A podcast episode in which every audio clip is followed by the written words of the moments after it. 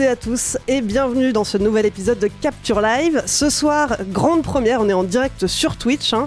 Euh, avant ça, on a déjà eu deux émissions en live. hein. C'est pas la première qu'on fait. La toute première, euh, elle a eu lieu sur notre serveur Discord, serveur privé réservé aux membres de notre communauté et qui nous soutiennent sur Patreon ou Tipeee. On reparlera de ça un petit peu plus tard. La deuxième émission en live, elle avait lieu carrément au Club de l'Étoile sur scène, euh, juste avant une séance Capture Mag pendant laquelle on avait projeté Batman le défi. Ce soir donc on débute sur Twitch, c'est même la toute première émission de tout Capture Mag qu'on fait sur Twitch. Euh, et donc le principe va rester le même, hein. on va passer l'équipe sur le grill, euh, on va leur poser des questions. Euh, depuis quelques jours, moi j'ai collecté des questions sur les réseaux sociaux, sur Twitter, sur Facebook, euh, sur notre serveur Discord. Euh, et puis vous allez pouvoir aussi en poser ce soir directement dans le chat Twitch. On va les sélectionner et je les poserai donc à nos chers chroniqueurs. Évidemment, on va peut-être pas pouvoir tout traiter parce que vous le savez, ils sont très bavards. Mais si jamais il en reste quelques-unes, on les garde au chaud pour le prochain live puisque ce n'est pas le premier, il y en aura bien sûr d'autres. Alors, euh, ce soir, on a droit à une équipe de qualité. Bonsoir Marie. Salut. Bonsoir Julien Charpentier. Bonsoir, bonsoir à tous. Bonsoir Julien Dupuis. Bonsoir, bonsoir Clémence, bonsoir à tous. Et bonsoir Eric. Bonsoir Clémence, bonsoir à tous. Alors, euh, Julien, euh, toi, tu es euh, le seul et unique euh, membre de l'équipe originelle historique de Capture. Ça va Pas trop la pression? Tu es- Non, non, non, je suis content d'être là. C'est, c'est cool, content de ça. Et vous, vous nous direz ce que vous en pensez. Et- comment on peut améliorer, surtout, parce qu'on va faire plein d'erreurs. Vous allez voir, ça va être. Il va y avoir plein de catastrophes. Mais non, ça va très bien se passer, puisqu'en plus, tu n'es pas tout seul, tu es entouré donc de la fine fleur euh, de la next generation de Capture. Ça va pour vous euh, C'est nouveau tout ça, mais. euh, C'est-à-dire qu'ils sont plus jeunes que moi, c'est ça Clémence? Non, j'ai juste Oui, que bien tu étais là avant eux. Tu étais le premier. Bon, ça va, pas trop. Écoute, ça va, on est content d'être là, puis on, on attend de savoir ce que ça veut dire être passé sur le grill. Très bien. Eh bien, écoutez, euh, on va commencer dans un instant, mais juste avant de commencer, vous ne le voyez pas, mais pourtant, il travaille dur, et ce soir, il travaille encore plus dur que d'habitude, parce qu'il gère le son et l'image en même temps. Bonsoir Alain à la technique. Il fait coucou. Salut Voilà. Euh, salut Alain. Et puis, bah, sans plus attendre, je vous propose qu'on commence. Donc, ce soir, on va avoir deux types de questions. Des questions sur la cinéphilie, sur vos goûts en matière de cinéma. Et puis, des questions sur Capture Mag, un petit peu plus, euh, on va dire, opérationnelles. Comment on s'organise, quels sont les prochains formats prévus, etc. Euh, et puis, bah, plein de questions que je ne connais pas encore, puisqu'elles vont être posées directement sur Twitch. Euh, alors, petite question pour euh, se chauffer sur la cinéphilie en général. Euh, une question qui a été euh, posée par Mathieu Guinbeau sur Twitter. Si chaque membre de la team devait partir sur une île déserte et ne- n'emporter qu'un seul film avec lui ou avec elle, qu'est-ce que ça serait? Une mission impossible, parce que en fait, quand t'aimes le cinéma, emporter un seul film, c'est trop. Enfin, pour- je sais pas ce que vous en pensez, mais pour moi, c'est Oh ouais, trop difficile. Tu triches. Tu triches. Ouais, je triche d'entrée, je suis non, désolé. Mathieu, Mathieu, euh, à Mathieu. Salut Mathieu euh, d'ailleurs. euh, en fait, je, moi, je- vraiment, je sais pas quoi répondre. C'est-à-dire que. Allez, si je vais je trouve une réponse, j'emmène Rocky. Parce que, euh, comme ça, tous les jours où tu vas pas, bah, tu remates ton Rocky. Je sais pas avec quoi tu le mates, parce que- parce que t'es sur une île déserte, mais au moins, tu mates ton Rocky, après, tu vas mieux. Voilà. C'est une super pub pour la prochaine séance capture. Et c'est même pas fait exprès, mais c'est vrai. Il est hyper corporate, quoi. Prochaine séance capture qui a lieu le 29 novembre, c'est ça? 27, pardon, 27 novembre au Club de l'Étoile, comme d'habitude. Ah, désolé si vous n'habitez pas en Ile-de-France, mais si vous êtes dans le coin, bah, ne tardez pas à prendre vos places, il en reste encore. Marie, Euh, non, mais en vrai, moi, je, je sais vraiment pas. Euh, j'ai pas un film préféré, j'ai plein de films préférés à différents moments et de ma vie et même de ma journée. Donc en vrai, je je- j'y arriverai, j'arriverai vraiment pas à y répondre à une question comme ça. bah oui, mais si tu dois faire ta valise là maintenant tout de suite, Bah là, tout de suite, je vais prendre un Freddy parce qu'ils sont en vue dans ma truc, mais euh, donc ce sera sûrement le 3. Mais, euh, mais dès que je vais le mettre, je vais regretter et je vais dire ah non, puis je vais faire du drama. Tu vas puis prendre le 4. non, Ah non. non, moi j'aime bien le 4. Mais, euh, mais ouais, non, je, je pense que oui, dès que j'aurai pris un film, je vais faire un drama parce qu'il y en a 10 autres qui vont s'annoncer et, euh, et voilà. très bien. Eric, Ouais, c'est dur hein, comme question. Je vais avoir une réponse assez consensuelle, mais c'est vraiment un film que j'aime bien. euh, Parle dans le micro. Eric. C'est un film que j'aime bien revoir, c'est Barry Lyndon de Kubrick. J'aime beaucoup le revoir, parce que j'ai- j'aime bien la photographie et je trouve que ce film-là, il a des, euh, il a des plans euh, que j'aime bien regarder souvent en fait. Euh, donc c'est un film que j'ai vu beaucoup et que je peux revoir. c'est même pas un de mes films préférés en fait, mais à étudier, si je devais en emporter qu'un, euh, je pense qu'au bout de deux mois, je le détesterais ce film. Enfin, S'il y a un film sur une île déserte, enfin, C'est pour ça que tu devrais emmener Rocky. Euh, moi, je veux pas t'influencer, mais c'est un film qui te redonne la pêche. ouais. T'es tout seul sur une île déserte, t'imagines C'est le cauchemar. Au bout d'un moment, tu t'emmerdes. Le, le jour et la nuit de Bernard Henri Lévy à ce moment-là, tu vois, où tu peut-être ça ferait le truc inverse. où T'aimes tu te mets- faire du tu te- mal. Tu te mets à l'aimer. D'accord. Mais Non, ouais, Barry Lyndon, clairement. Julien Bah, euh, moi, euh, je suis comme tout le monde, hein, c'est vachement dur. Mais euh, je prendrais 2001 en fait. Je pense euh, parce que. Les mecs qui citent du Kubrick, quoi. Ah ouais, bah bon, bah excuse-nous, on a. Pardon, je, suis désolé d'avoir bon goût, Julien Charpentier. Bon, alors, euh, t'aurais voulu quoi j'emmène Justice League? La version Oh, combat, ça y est, comme ça, c'est- commence. Ah, mais comme Oh ça, c'est long, moi. C'est vrai, c'est long. Non, euh, non, 2001 parce que pourquoi? Parce que en fait, c'est il y a des films où tu, hum, c'est un des films que j'ai dû voir le plus de fois dans ma vie. Et puis, euh, ça fait partie de ces films. T'as l'impression que tu perceras jamais tous les mystères du truc. C'est un film que je continue à le découvrir en permanence.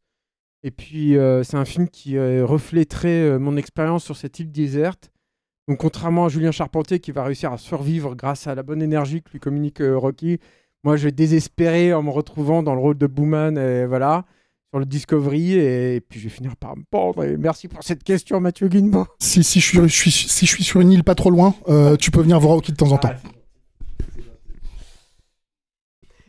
Très bien. Alors, du coup, puisque tu as, tu as mis en place la, la bonne humeur, la joie, la... C'est lui, hein, pas moi. Mais toi, Clémence, Et toi Clémence, tu emmènes quoi? Ah bah voilà. Tu verras, c'est dur comme Alors- question. Ouais, c'est moi qui pose la la question. Hein. Euh, Ça ou les anges gardiens de Jean-Marie Poiret. Bref, bon.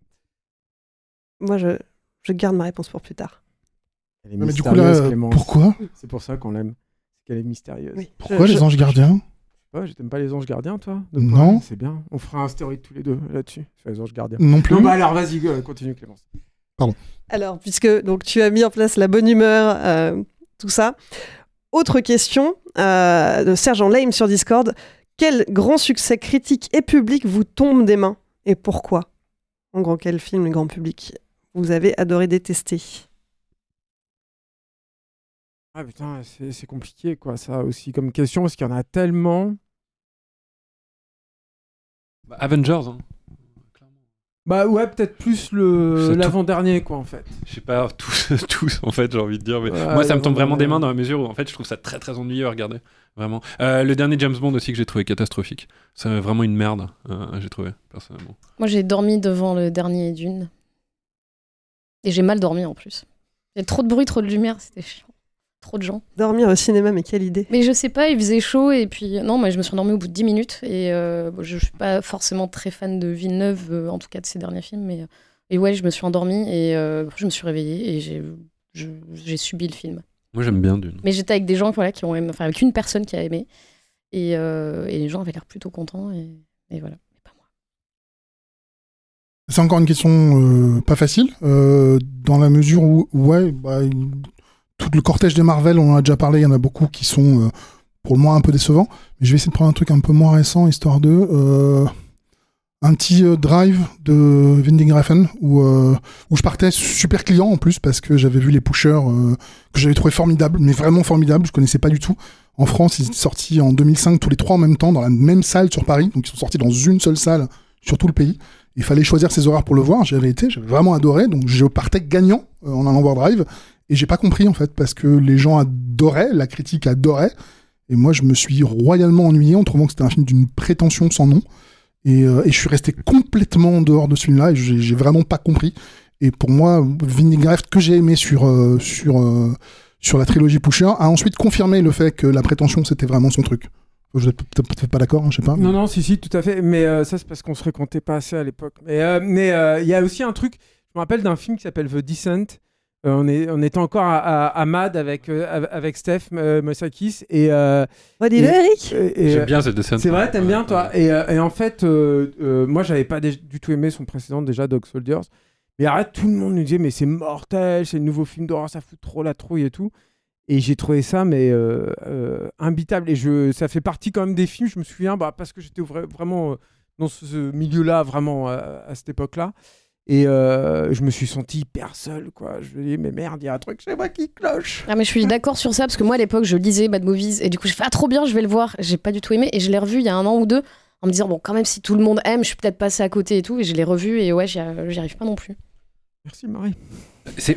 Moi, c'est en fait, je, je crois que c'est le cinquième élément parce que là, je vois vos, vos réponses, elles sont assez euh, personnelles et euh, intéressantes. Oui, mais t'avais un Et, accueil euh, critique pourri pour le coup dans le ouais, mais en fait, moi, je me souviens de la bande-annonce qui te le vendait comme un truc Ah super ouais, mystique, ouais, etc. Et t'arrives et c'est une comédie vraiment pas drôle et vraiment mal foutue. Et là, je me suis dit, euh, c'est vraiment le moment où je me suis dit. On avait déjà parlé de ça au Club de l'Étoile, c'est vrai. hein. Moi, je me souviens que le Taxi 2, par exemple, je l'avais vu dans une salle blindée et tout.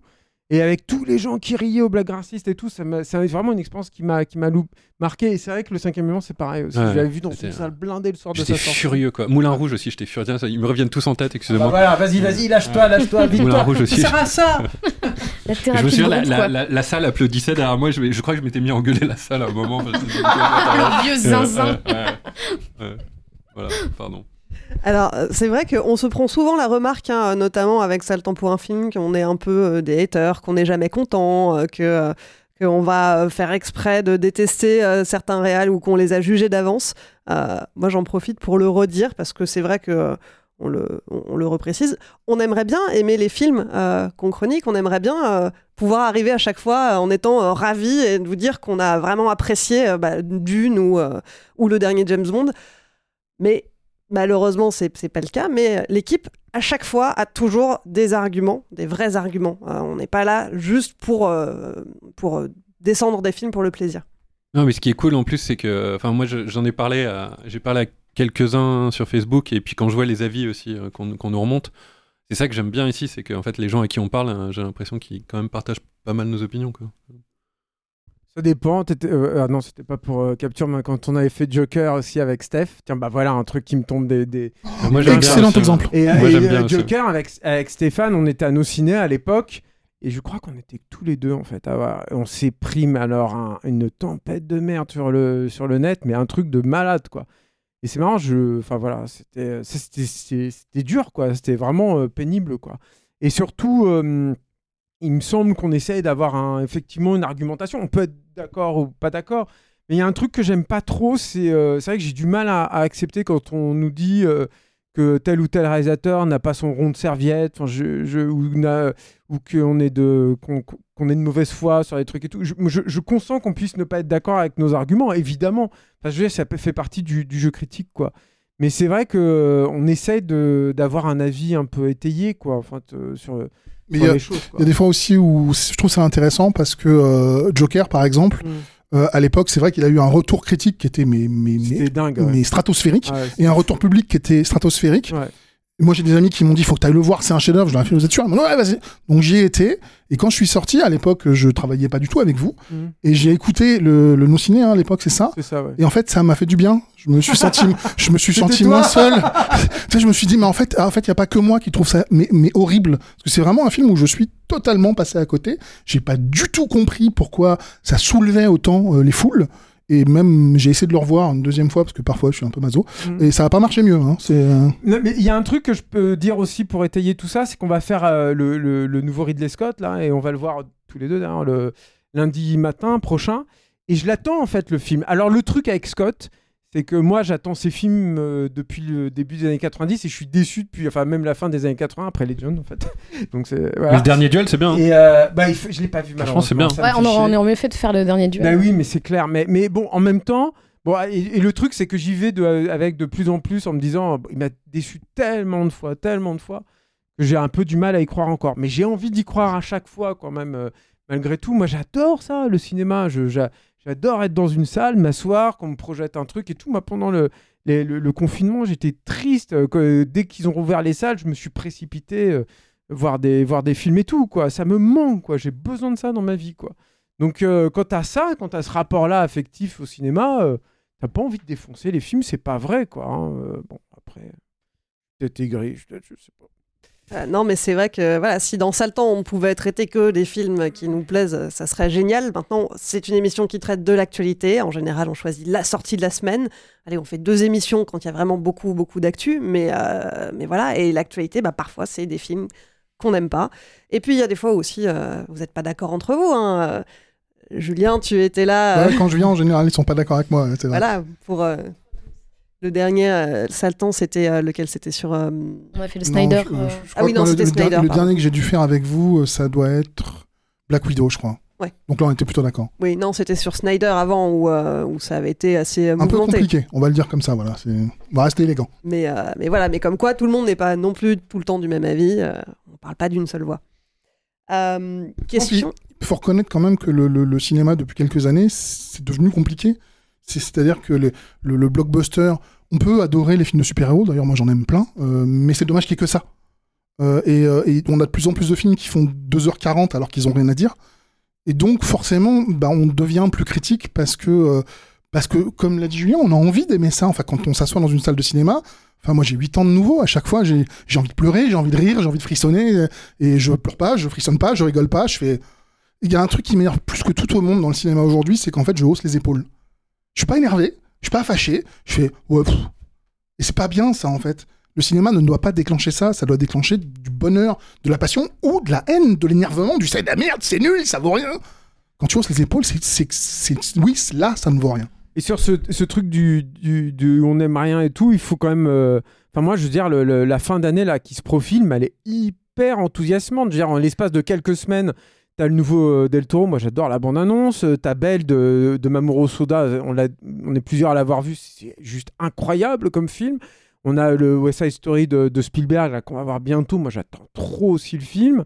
Il y a le nouveau Matrix. Enfin, voilà, il y a, y a- y a plein de trucs. En fait, il y a même euh, Kingsman et tout. Il y a plein de trucs là qui se profilent, euh, qui font vraiment, vraiment envie. Donc, euh, Kingsman il sort vraiment ou il va encore être poussé non, pour non, la il sort vraiment, 83 il sort vraiment. ouais. Alors ça tombe bien, tu me livres une transition parfaite sur, euh, sur une des questions euh, qui, nous, a été posée justement euh, de McTiernan Story sur Twitter qui demandait euh, quelles sont vos impressions après avoir vu la bande-annonce de Matrix Résurrection Je commence, mais j'ai beaucoup parlé déjà. Ah bon? Bon. Euh, moi, je suis hyper intrigué. Euh, moi, j'ai pas aimé. euh, J'aime beaucoup la première saison de Sense8, mais j'aime pas trop ce qu'elle a fait ensuite. J'ai un peu peur parce qu'elle est toute seule, euh, Lana. Ça, ça me fait un peu suer. Mais après, quand je vois la bande-annonce, mais je revu. Ça fait longtemps que j'ai pas revu une bande-annonce autant de fois. en essayant de, voir dans les, dans les petits recoins ou en fin de plan ce qui pouvait se cacher et tout. Et il y a plein de choses qui m'interpellent là-dedans. Moi, la, projection des images du premier. Voilà, j'ai l'impression que c'est quand même généreux en action. J'attends ça aussi. Ça me, ça me rendrait très triste en fait qu'elle fasse un, un Matrix sans, sans euh, scène d'action qui, qui pète euh, dans tous les sens. Euh, Puis moi, il y a un autre truc aussi, c'est que tout bêtement, je suis hyper content de revoir Karen Moss. J'aime beaucoup cette actrice. Je trouve qu'on la voit pas du tout, pas assez, et c'est chouette de la revoir. Voilà. Bah écoute, je vais enchaîner du coup. Bah, Euh, faut, penser à discuter parle, avec nous un peu. hein. Mais euh, bah, en fait, je partage complètement. C'est-à-dire que euh, Lana, elle a fait ses preuves il y a longtemps. C'est-à-dire qu'à chaque fois qu'elle fait quelque chose, maintenant, on y va. Voilà, mes yeux fermés. Et, et ça fait très longtemps, effectivement, que j'avais pas vu une bande-annonce qui était, je trouve que tu as utilisé le mot parfait, intrigante. Je sais pas ce que ça raconte et je veux pas savoir jusqu'à ce que je sois assis dans la salle. Je trouve ça super. Alors, je, suis un peu, comme toi, un peu inquiet de me dire, ah, elle est toute seule, comment elle va s'en sortir? Mais en même temps, je suis super intéressé parce que j'ai vu qu'au scénario, il y avait David Robert Mitchell, qui est le mec qui a écrit la cartographie des nuages, Cloud Atlas. Et euh, donc, c'est pas un débutant, le Je mec, pourrais en écriture. sur, un, sur une île déserte aussi, peut-être. Le film ou le Ou bouquin? le mec. Le, film. Ou le mec. Quel mec? Il pourrait emmener David Robert Mitchell tout à Ouais, l'heure. ouais, ah oui, pas? Et euh, ouais, enfin moi voilà, c'est euh, j'ai eu l'impression de voir un film qui allait faire comme les trois précédents. C'est des films que j'allais prendre dans la gueule. Tu sais, c'est quelqu'un qui prend de l'élan pour te mettre une gifle, et c'est un sentiment que j'adore. Mais surprenant surtout. C'est ça, moi j'attends que ça me surprenne. J'attends qu'il me, désta- qu'elle me déstabilise en fait, que je me dise mais non mais euh, elle va, je croyais qu'elle allait par là et en fait elle va par là. Marie Alors moi, euh, ben, tu vois, là, sur, je vais un peu répondre à la question de tout à l'heure. Moi, un film euh, qui a un énorme succès euh, critique, public et tout, et qui me fait pas grand-chose, moi, c'est Matrix. Et, Le premier, juste Ça, alors. ouais, on ouais, apprend tous ouais, les jours. Et ben ouais, et ouais. Non, mais moi, je suis vraiment pas une grande fan de Matrix. Et, Les euh, trois? Ouais, ouais. Même, même le premier, hein, euh, je les ai revus et tout, mais c'est pas. Moi, en fait, c'est des- en fait, il y a pas mal de films. Je comprends pourquoi les gens les aiment, mais moi, c'est des choses qui me parlent pas plus que ça. Et un- j'ai un peu ça avec Matrix. Et souvent, on m'a demandé de soit de présenter des participer à des podcasts ou euh, des émissions ou présenter des, des séances de Matrix. Et en fait, à chaque fois, je refuse parce que je j'ai pas grand chose d'intéressant à dire. Et, euh, et du coup, je l'attends pas. Alors, j'irai le voir quand même et tout, mais c'est quelque chose que moi, j'attends pas. Donc, je serais pas déçue, je pense. Mais, euh, mais ouais, c'est quelque chose que j'attends pas. Mais quand tu dis que ça t'intéresse pas, c'est enfin pas trop, c'est parce que euh, c'est le genre qui t'intéresse pas, c'est la façon dont il raconte l'histoire, c'est l'histoire elle-même qui raconte? Moi, c'est ouais, en fait, c'est pas, pas vraiment le genre, mais j'en parlais à propos de, bah, même à propos de Dune. En fait, moi là, je suis pas hyper tout ce qui est SF et tout, ça me touche pas plus que ça. Quand c'est, moi j'aime bien la SF un peu crade. Et euh, bon, Matrix, il y a des moments un peu, voilà, mais c'est c'est pas, euh, ouais, c'est pas vraiment le truc qui me, On t'aime Qui pas m'accroche. 2001 l'Odyssée de l'espace, Marie? Si, Ah, bon. si quand même. Je viendrai sur ton île. mais ouais, non, voilà. Donc moi, Matrix, je l'attends pas du tout. J'ai vu la bande annonce et je fais oui, bah pourquoi pas. Mais euh, ouais, donc c'est pas. euh, je pense que je serais sûrement. euh, si- S'il y a des gens déçus, je serais pas la plus déçue euh, ici. Eric? Euh, moi, même chose, je suis pas super fan de Matrix. Par contre, j'aime bien euh, ça. Tu parlais des films qui justement euh, secouent ou, ou secouent quelque chose chez toi. Et j'aime bien en fait ce que ça, quand je les vois, ce que ça génère chez moi. En fait, la réflexion qu'il y a derrière. J'avoue que c'est des films qui sont quand même assez bien pensés, hein, assez bien conçus, assez travaillés, avec des vraies directions, etc. Et j'aime bien tout ce que ça a produit. J'adore les animatrix, bizarrement. Euh, j'aime beaucoup le, le bouquin graphique là, euh, Jumi sur Matrix, que je limite je, je- me, me fait au, au plus travailler que les films. Euh, donc j'ai un grand respect en fait pour les Washo et tout ce qu'ils font, même si j'aime pas trop leurs films. À chaque fois, la proposition elle est là et, et voilà, même chose. C'est des films que je regarde avec beaucoup d'intérêt, même si je sais que c'est pas exactement euh, ma tasse de thé quoi. Et euh, je pense que ça c'est un des trucs que j'aime beaucoup- aussi beaucoup dans le cinéma, c'est euh, arriver à, à reconnaître en fait un, un talent, un génie, même quand euh, bah, la sensibilité, moi je suis plutôt gothique, plus moins méta en fait. Et les Matrix en fait travaillent ça et j'admire en fait ce qu'ils font, mais ça me touche pas vraiment. Bon bah du coup, on vous réinvite tous les quatre euh, pour le sale temps où on en parlera? Ah ouais, non, mais moi, il m'intéresse. hein. Et l'abondance est chouette, hein, en plus. C'est vrai, que- c'est vrai que c'est un peu excitant, hein, clairement. Alors même question pour un autre film à venir qui est aussi pas mal attendu euh, par vous, je sais pas, mais en tout cas par les fans, oui. Euh, le, le de Sam Raimi chez Marvel avec euh, avec le prochain euh, Doctor le Strange. prochain Doctor, Doctor Strange pardon à venir. Bah, vraie curiosité parce que euh, Marvel, comme on l'a déjà dit à de nombreuses reprises, a industrialisé la créativité. Et en ça, euh, bah, du coup, il n'y a plus beaucoup de place pour les créateurs. Ils ne sont qu'un rouage tout petit dans une machine qui tourne entre guillemets toute seule. Et la vraie curiosité, c'est de se dire est-ce que Sam Raimi va réussir à être Sam Raimi euh, à, à- à faire un film de Sam Sam Raimi au sein du MCU. En ce qui me concerne, alors là, je vais pas me faire des copains. Je suis pas un immense fan de Sam Raimi, mais par contre, juste comme Mais euh, attends, ça- waouh. waouh. On, on va, on va tous On se est toujours- détester à la est fin de ce live. là, ou quoi, là Qu'est-ce qui se passe c'est juste que t'as pas les gens habituels. Ah, putain, mais c'est voilà, clair. Stéphane n'est pas là, il est tout Ah seul là. putain, mais ça fait trop bizarre, quoi, les gars, là, je, je suis perdu, quoi. Mais euh, néanmoins, malgré le fait que je ne suis pas un immense fan de son travail, euh, je trouve ça intéressant qu'ils aient- qu'ils aillent chercher un auteur, qu'ils aillent chercher un réal, euh, même si je suis pas euh, son plus grand fan, je suis pas aveugle. Et les scènes de Spider-Man d'il y a 20 ans défoncent tout ce qui a été fait après. Surtout le 2, en fait. Le 2 est incroyablement mis en scène, je trouve. Complètement fou, hein, ce film. Je le regarde sans son, parfois, euh, quand j'ai d'autres trucs à faire, parce que je trouve la mise en scène tellement incroyable, quoi, dans ce film. Le 3 aussi, hein. Oui, oui, mais le le 2... mano euh, avec. euh, Enfin, je veux dire, au début, là, le- c'est hallucinant, quoi, c'est incroyable. Marie, toi aussi, t'aimes pas trop euh, euh, Sam Raimi Ouais. Non, mais moi je l'attends, je l'attends, enfin je l'attends autant que je le redoute, quoi. Mais, euh, mais ap- après, moi, ça me, bah, ça me saoule un peu qu'il n'ait pas fait de film depuis si longtemps et qu'il revienne avec un, projet Marvel. Euh, je pense que depuis que Edgar Wright est parti de Ant-Man, on sait à peu près tous que les réals qu'on aime bien arriveront pas à faire grand chose chez Marvel. Donc en fait, la question c'est quelle est la marge de manœuvre qu'il aura et qu'est-ce qu'il pourra faire, quoi. Donc évidemment, je vais y aller euh, dès que je pourrai, quoi. Mais, euh, mais ouais, je le redoute, quoi. Peut-être qu'il y arrivera mieux. Il a plus de bouteilles de, à- Ouais. avec les studios. Ouais, que, puis, il a, pro- et puis il, a, il a produit aussi, donc il- je pense qu'il peut plus se plier à des impératifs euh, que qu'Edgar Wright, quoi. Mais, euh, mais bon, ouais, j'a- j'avoue que quand on a appris ça, moi j'étais un peu. euh, j'étais contente. En fait, j'étais partagée parce que j'étais contente qu'il refasse enfin un film. Et j'étais dégoûtée que ça soit du Marvel, quoi. Mais voilà. Il y a un côté aussi super euh, psychédélique en fait dans ce personnage-là. J'espère qu'il va arriver à en faire quelque Oui, chose. parce que moi, en vrai, j'aurais voulu voir un Doctor Strange euh, réalisé par un Jodorowsky faire un truc complètement fou euh, avec un papy zinzin. Mais bon, on sait très bien que ça n'arrivera pas à tout ça. Mais donc, je me dis, ça peut être cool aussi euh, de d'avoir un, un Sam Raimi. euh, mais bon, comme tu dis, les, les réals sont un tout petit rouage. Il y a déjà des. enfin, ils ont très très peu de marge de manœuvre. Donc, je sais pas à quel moment euh, il pourra mettre vraiment sa patte. euh. C'est surtout qu'on a appris cette semaine qu'il y y, a, il y, a, il y a, je crois, un- quasiment un mois de, de retex. Qui, qui, c'est comme si elle reproduisait un long métrage et que la sortie de. Alors, je crois que la sortie a été un tout petit peu décalée, mais pas tant que ça. Et là, tu dis, waouh, ça fait super peur. Et le, truc aussi avec Marvel, c'est que on sait que, voilà, ils ont, ils ont leur bootcamp pour les, pour les scénaristes. Euh, on sait que sur les FX, moi j'avais vu- une keynote d'un d'un mec, euh, alors je crois que c'était euh, Computer Film Company, euh, je sais plus quelle, enfin une boîte anglaise comme ça qui avait travaillé sur euh, Thor Ragnarok et qui te racontait que euh, il, euh, il changeait en post-production de tout au tout les décors intégralement en fait et très tard en fait en post-production.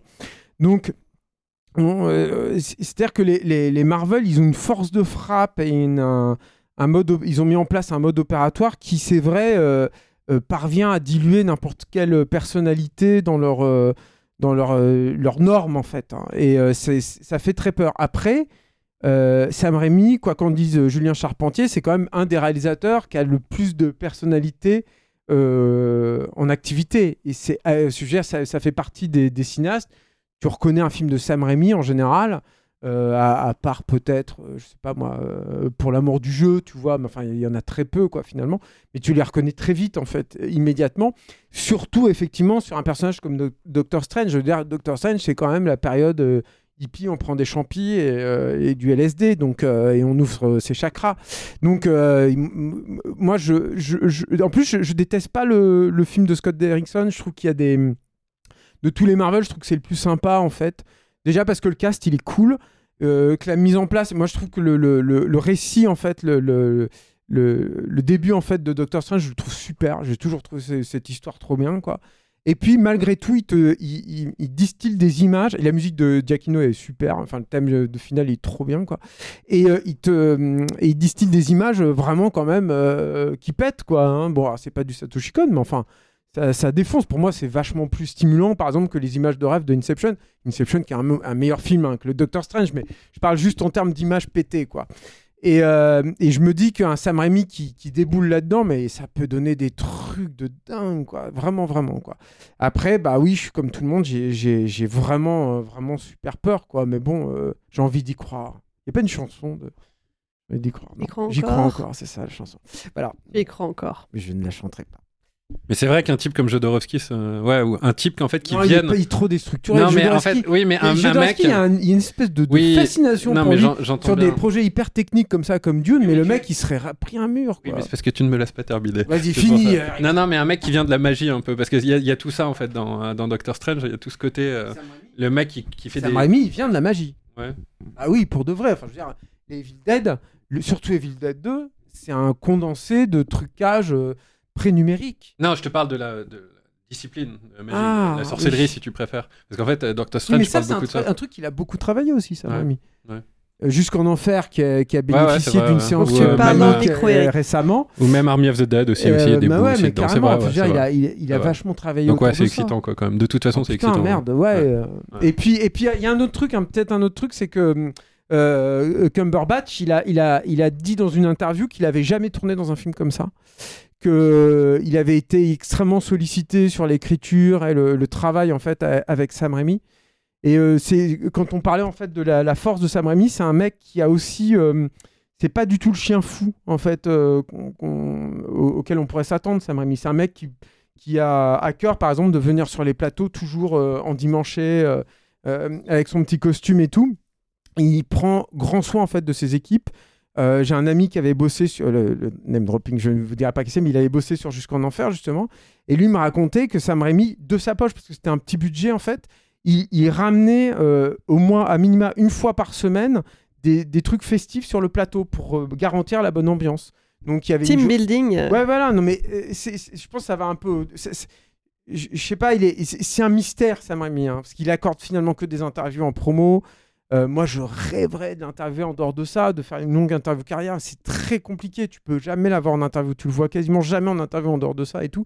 Donc, ça reste quand même un mystère, ce mec. Mais c'est vrai que tu as l'impression, quand tu le vois comme ça, moi, je l'ai interviewé qu'une fois, en fait, mais c'est vrai qu'il a l'air hyper gentil et qui.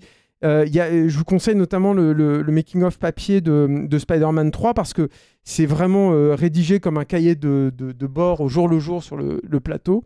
Et tu vois comment Sam Raimi procède en fait, et notamment avec les producteurs. Et c'était tapé hein, sur Spider-Man 3, ils étaient chiants, ils étaient bien présents. quoi.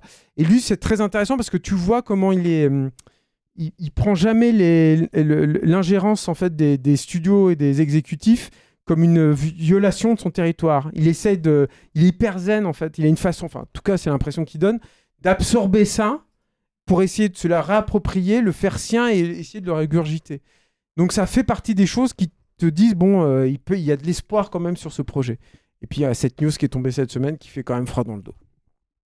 Bon, mais l'avenir nous le dira. Mais alors, justement, euh, on a une autre question plus large sur euh, quelles sont vos attentes pour 2022 Est-ce qu'il y a des films que vous attendez euh, tout sort en 2022 particulièrement, euh, sur lesquels vous êtes vraiment dans les starting blocks? Qui sort en 2022, Julien Charpentier? Bah, c'est une super question parce que les, les plannings ont été tellement bouleversés que j'ai pas la moindre idée de ce qui sort en 2022. Donc, du coup, je. je- Del Toro, il sort en 2022, je crois, euh, mais en janvier. Ah bah donc je suis là, voilà, euh, très bien. Euh, Moi, il y a le film du réalisateur de The Witch, là, euh, Robert Eggers, c'est ça? Ah ouais, mais tu l'as vu avant, là, son précédent? Ah, c'est très, c'est très mauvais, ouais. Mais The Witch, bien. c'est très très bon. Donc, euh, Ouais, c'est très bien, ouais, c'est vrai. Mm. c'est un, un des rares films euh, qui est fait en digital et t'as vraiment l'impression que c'est tourné en péloche. hein. Le Oui, mec, et il a- puis surtout sur euh, Lighthouse, il y a un ou deux plans Ouais. où je me suis dit, mais il a filmé ça avec quelle focale Enfin, J'avais jamais Ah, mais vu il a- il a- cette il a- il avait- perception de l'espace. il c'était avait retrouvé des, des, fi- des, euh, des péloches et des focales Ah qui ouais, n'avaient pas été utilisées depuis très longtemps et tout. Le projet, il est hyper excitant, c'est juste il a raté le film, je suis Ah, d'accord. c'est- C'est Ouais. pas bien, ouais. Mm. Mais encore une fois, c'est fait avec le cœur, donc euh, tu vois. J'attends Batman, il sort en- l'année prochaine, non, quand même J'ai Batman, moi, c'est l'année prochaine. C'est l'année prochaine, moi je l'attends. Oui. Tu l'attends Ouais, ouais, Moi ouais. Alors, moi je, moi, je suis pas un gros fan de Robert Pattinson. là, Et moi, de euh, Matt Reeves non plus, je suis pas un gros. Mais, ah, mais moi j'aime bien. Par contre, j'aime bien Matt Reeves, Moi, je trouve que c'est un mec intéressant et je trouve qu'il est pas encore estimé à sa juste valeur, ce mec-là. Je pense qu'il a pas encore fait son grand film surtout. Et euh, je trouve que le, le cast de Catwoman euh, est trop bien, quoi. Elle est, elle est super. elle- et euh, j'attends quand même le film. moi. Je, je suis très très curieux de voir ce qu'il va, ce qu'il va faire. Ça a l'air de changer un peu. Ça- Ça a l'air. euh, J'ai une vraie curiosité pour euh, un remake d'un film danois, je crois, qui est un huis clos qui se passe dans une ambulance, qui a été remaké par Michael Bay. Donc fondamentalement, ambulance, cool. c'est un projet, j'ai envie de le voir. euh, Mais évidemment, mais oui, t'as raison. euh, ambulance de Michael Bay, de Miguel. Mais oui, évidemment. Non, moi, ce que j'attends euh, comme un môme, et je regarde des vidéos tous les jours qui tombent, etc., c'est Elden Ring, le jeu vidéo. Ça, je l'attends vraiment beaucoup, euh, par l'équipe euh, des gens qui ont fait Dark Souls et Bloodborne. Et donc, c'est leur premier jeu en monde ouvert. Et donc, je le mets là-dedans, parce que pour moi, c'est l'excitation visuelle de 2022. Elle commence en février avec, avec ce jeu, clairement. Marie Et en plus, il y a le mec de Game of Thrones qui a scénarisé hein, dessus, euh, J.R.R. Martin. Donc, euh, ouais, Oh. ça va être. euh, Oh, moi, j'attends pas grand chose en vrai. Moi, j'attendais beaucoup le Edgar Wright qui a fini par sortir dans cette fin d'année. Du coup, c'est vrai que je, suis- je suis un peu retombée. Je sais pas du tout ce qui sort. C'est vrai que le Batman, moi, dès qu'il y a un Batman, bah, je l'attends. Mais c'est vrai que je sais pas trop ce qui sort en 2022 en vrai. J'attends le Pixar aussi. Parce que j'aimais bien son cours à la fille. La bande c'est pas super. Mais euh, Turning Red, non Mais je, je me rappelle plus. En, français, c'est pas Alerte Rouge le, titre français. Et le- la bande c'est pas terrible du tout. Mais euh, j'adore le concept. Je trouve ça trop bien. C'est une gamine euh, ado qui, qui est victime d'une malédiction familiale. Et dès qu'elle s'énerve un peu, dès qu'elle a des émotions trop fortes, elle se transforme en panda géant rouge. Donc moi, je dis Banco. Ah, ici, j'attends la sortie en salle de Green Knight, qui est un très bon film. Euh, je vous conseille de le voir. Oui, j'espère qu'il sortira en salle. ouais. Ouais. Mm. Et euh, franchement, c'est tellement bien, c'est tellement bien composé et tout. J'ai très envie de le Tu l'as revoir. vu comment écran. Il l'a vu en Ah, je Belgique l'ai- je l'ai téléchargé. Tu l'as vu en Belgique Non, non, non. En Belgique. Putain. Et moi, c'est exactement ma case, en fait, ma, ma tasse de thé, parce que j'adore le- tout ce qui est gothique. Et là, il a fait un, un travail sur la matière de Bretagne euh, mortel. Et le film est super bien découpé, je trouve. Il est très lent, mais il est très beau. Et il y a un film espagnol, mais j'ai oublié le nom. Non, bah c'est pas grave. Non, mais c'est très bien. Mais pour, pour des gens qui savaient pas trop ce qui sort l'année prochaine, vous avez quand même des choses à dire, quoi. C'est cool. En tout cas, j'espère que moi, j'espère qu'on que quand ils vont annoncer un peu plus ce qui va sortir, il y aura juste de l'excitation. Parce que Si, il y a Alex de la Iglesia qui sort l'année prochaine aussi. Moi, je l'attends forcément, Alex de la Iglesia. Je tends tout le temps ces films. C'est un grand réalisateur hein, aussi. Énorme, gigantesque. C'est triste, on parle pas de films français qui sortent l'année prochaine. Je pense que notre imaginaire ne fonctionne plus hein, avec les films français. Je sais pas trop ce qui sort. Mais déjà voilà, l'année ouais, mais c'est en fait, c'est pas de notre faute hein, là-dessus. Je pense que le, le- C'est pas nous, c'est pas nous. Non, mais ouais, je pense que l'imaginaire du cinéma français, il est un peu. euh, pff, tu vois. On va pas attendre Astérix quand même. Quoi. Non, ça c'est sûr. Ah si, moi j'attends le Hazanavicius euh, qui fait un remake de, euh, je sais plus comment s'appelait ce film de zombies japonais euh, Oui, qu'on oui, avait oui, passé oui. en séance panique, euh, euh, Euh, qui, qui est- qui est s'appelait. tourné en plusieurs euh, plans euh, séquences. ouais, euh, ouais, c'est trois plans séquences Mm. qui s'appelle. Merde, j'ai oublié. un truc avec aussi. Rambobiné. oh, avec Rambobiné. Je sais même plus, je sais plus quel est le titre. Euh, mais voilà, qui avait, euh, qui, a, qui a fait ce, qui, qui travaille Ouais. sur ce remake. Et il le fait de euh, manière sérieuse ou? Bah, Bah, euh, Le film est un peu décalé déjà. ouais, non, ouais, ouais, c'est, oui, oui. Et euh, One Cut of the Dead, ouais, Ouais, c'est ça. Merci Alain, la technique. Merci, Merci. merci. Ah, et le Gaspard Noé aussi un peu. Quand même. Il a toujours ma sympathie lui. Mm. Bon, il y a de quoi dire. À propos de réalisateurs français, justement, je passe sur euh, une, euh, une question euh, qui concerne plus les émissions de capture, parce qu'on en a eu beaucoup aussi sur les, prochains formats, sur est-ce qu'on va traiter tel ou tel réalisateur, etc. Et on a Clément Casgrain qui nous demandait sur Twitter si l'équipe envisageait de consacrer un podcast euh, au cinéaste français Florent Emilio Siri, par exemple. Et il se trouve que oui, euh, Florent Emilio Siri, euh, il va euh, venir faire un commentaire audio Ah, euh, de le son dit, film Clo-Clo. je pensais que c'était secret. Non, non, on, on le dit, j'ai eu Ah l'autorisation Ah, officielle. Il fera ça dans l'émission Le Com. Alors, Le Com, Julien, est-ce que tu peux nous en parler, nous dire ce que c'est en Oui, le quelques mots com, c'est une idée. euh, c'est en fait le, le concept du com, c'est de proposer aux cinéastes qui n'ont pas eu l'occasion de faire un commentaire audio parce que euh, il faut savoir que le milieu de la vidéo euh, se paupérise euh, à la vitesse grand V et que un des grands sacrifiés ce sont les, commentaires audio qui est un, bonus qui est pas souvent qui est vraiment réservé à une à une frange de la cinéphilie un peu pointue quand même. Faut se le farcir un commentaire audio. Et mais quand c'est réussi c'est-à-dire que moi, j'ai des souvenirs de commentaires audio, par exemple, de, bah, justement, parlant de, cinéastes français, de Jeunet ou de Dupontel, mais c'est réjouissant, enfin, c'est mortel, quoi. Les mecs qui te balancent des infos non-stop comme ça, bref. Et c'est une prise directe, en fait, avec les, cinéastes. C'est-à-dire que nous, euh, l'idée, donc, c'est de proposer un commentaire audio avec des cinéastes, donc français, on peut pas les faire en anglais parce qu'il faudrait qu'on les sous-titre. Ce serait très compliqué, malheureusement, on peut pas le faire. Et donc, ça fait partie des choses qui sont compliquées d'une part, et puis d'autre part, on a eu le Covid aussi qui a un peu euh, voilà, ralenti, euh, mis de côté un peu ce, ce- ce- cette frange de capture mag.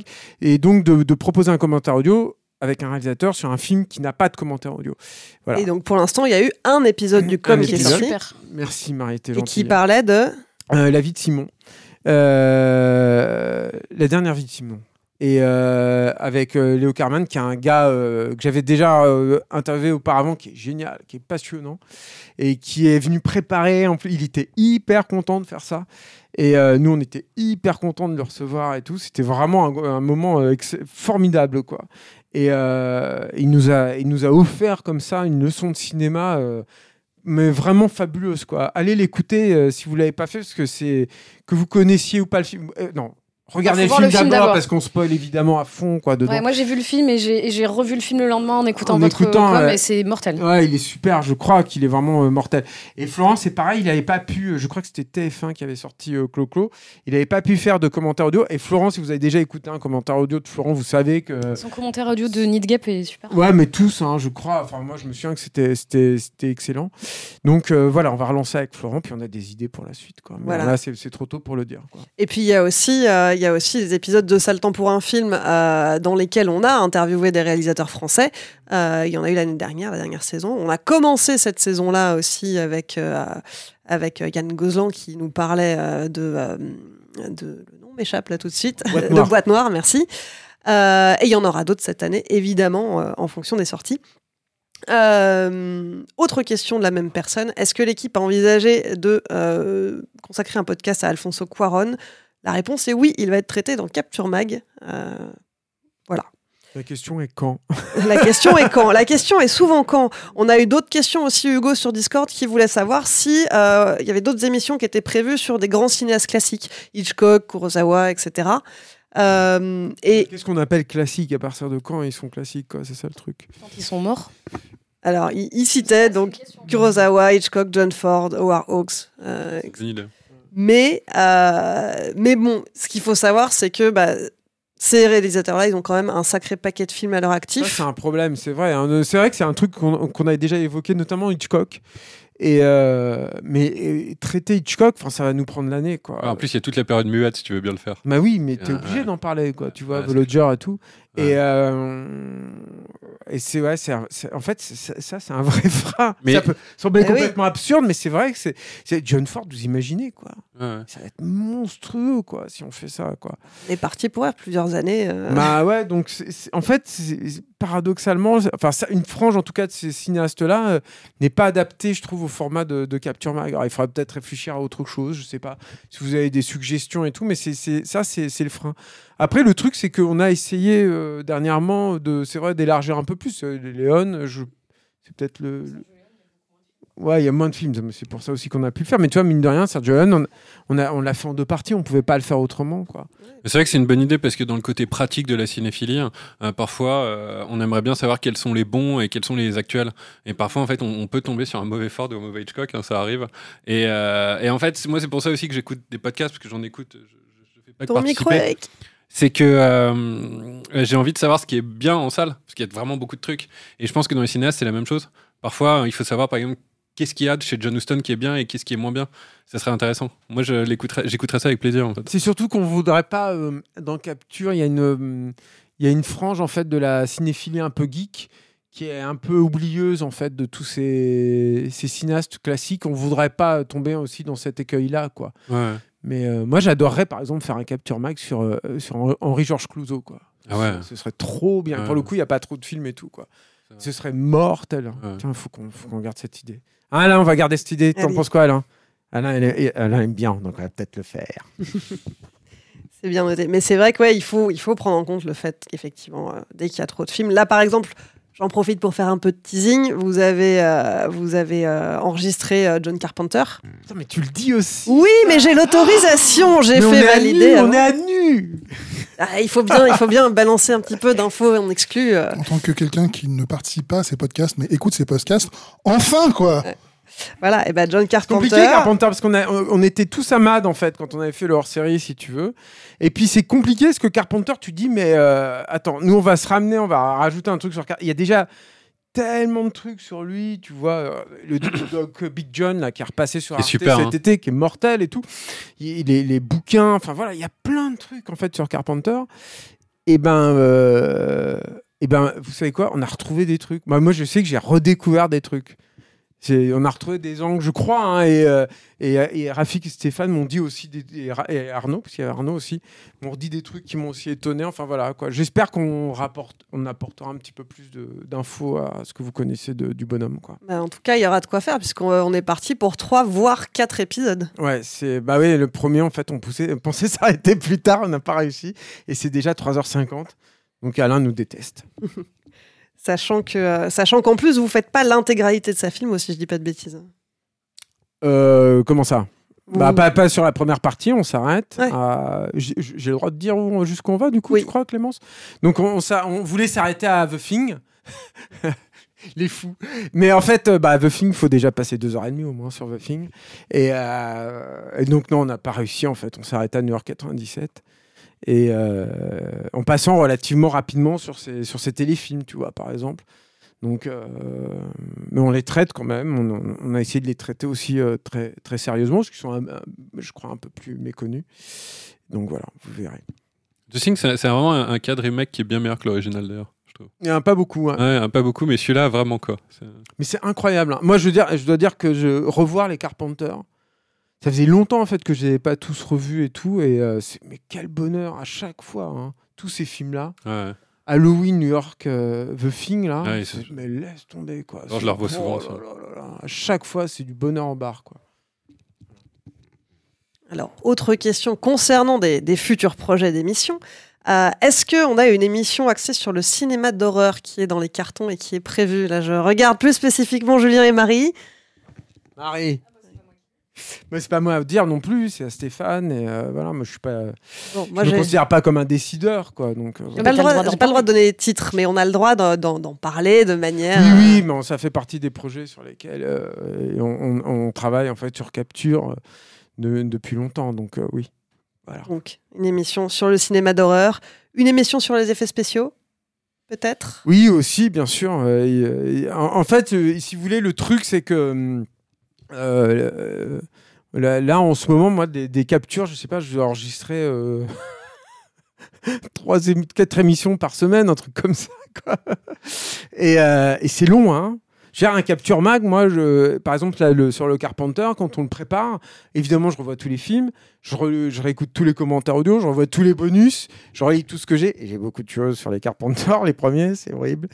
Et euh, donc, vous voyez, c'est du boulot, quoi. Et puis, c'est pareil, quand on fait un sale temps, euh, on essaye un peu de se préparer. Sur les derniers, d'ailleurs, moi, je trouve que je me suis pas assez préparé, j'étais pas content. Mais euh, donc voilà, donc euh, on, voilà, et euh, il faut qu'on bosse à côté tous hein, pour euh, gagner notre croûte et tout. Donc euh, voilà, c'est, il faut qu'on réussisse à faire rentrer tout ça, quoi. Puis Alain, il en peut plus, il nous insulte tout le temps. Enfin, euh, on peut pas non plus. euh. C'est bizarre, il dit toujours qu'on est trop long, alors que euh, moi j'ai l'impression qu'on développe le temps nécessaire. Je peux me tromper, hein. Alors justement, tu dis, il faut qu'on gagne notre croûte à côté. C'est le moment, euh, le moment promo, le moment où, euh, où on fait les, les hommes et les femmes sandwich pour vous dire que euh, bah, une des questions qui nous a été posée, c'est est-ce que vous êtes viable financièrement? Comment ça se passe à ce niveau-là? Comment vous vous organisez? Aujourd'hui, euh, on fonctionne avec le soutien euh, des personnes euh, qui contribuent, euh, qui contribuent financièrement, que ça soit sur Patreon ou sur Tipeee, euh, et uniquement grâce à ces personnes-là. Euh, Merci c'est ce qui au fait. permet. Donc merci à tous nos contributeurs, à toutes nos contributrices. Ah, c'est grâce cool. à vous que on a ce magnifique studio, Des bonbons qui piquent euh, aussi. des bonbons, des bonbons qui piquent. Euh, non, c'est c'est grâce à vous qu'on peut proposer des nouveaux programmes, qu'on travaille sur euh, des nouvelles émissions. Euh, et donc, faites passer le mot. Si vous ne nous soutenez pas encore, faites-le. Et euh, on aura la chance de voir de nouvelles émissions euh, arriver, puisque euh, on en a beaucoup dans les cartons. En vérité, Euh, les idées, c'est pas ce qui manque finalement. C'est plus une question bah, de, moyens. Une question de moyens. On aimerait pouvoir payer des salaires aux personnes qui travaillent sur les projets, sur les émissions. Donc voilà, n'hésitez pas à nous soutenir. Pour ça, vous pouvez vous rendre sur Patreon ou sur Tipeee, mot-clé Capture Mag, et souscrire. Euh, à propos de Patreon, quelques nouvelles d'ailleurs du projet du moment, qui est l'émission de Rafik, euh, déjà vue. Donc l'émission de Rafik, on nous a demandé où est-ce que ça en était, parce que euh, parce que c'était pas forcément très très clair. sur la page. Donc, on doit atteindre un palier qui est de l'ordre de 1150 euros et qui va nous permettre de financer une émission tous les trois mois. Euh, voilà, je crois qu'on n'en est pas très très loin. Avec un peu de chance, on y arrivera euh, dans les semaines qui viennent. Euh, mais, mais voilà, ce, palier-là atteint, ça nous permettra vraiment de valider, de valider cette émission sur une base régulière.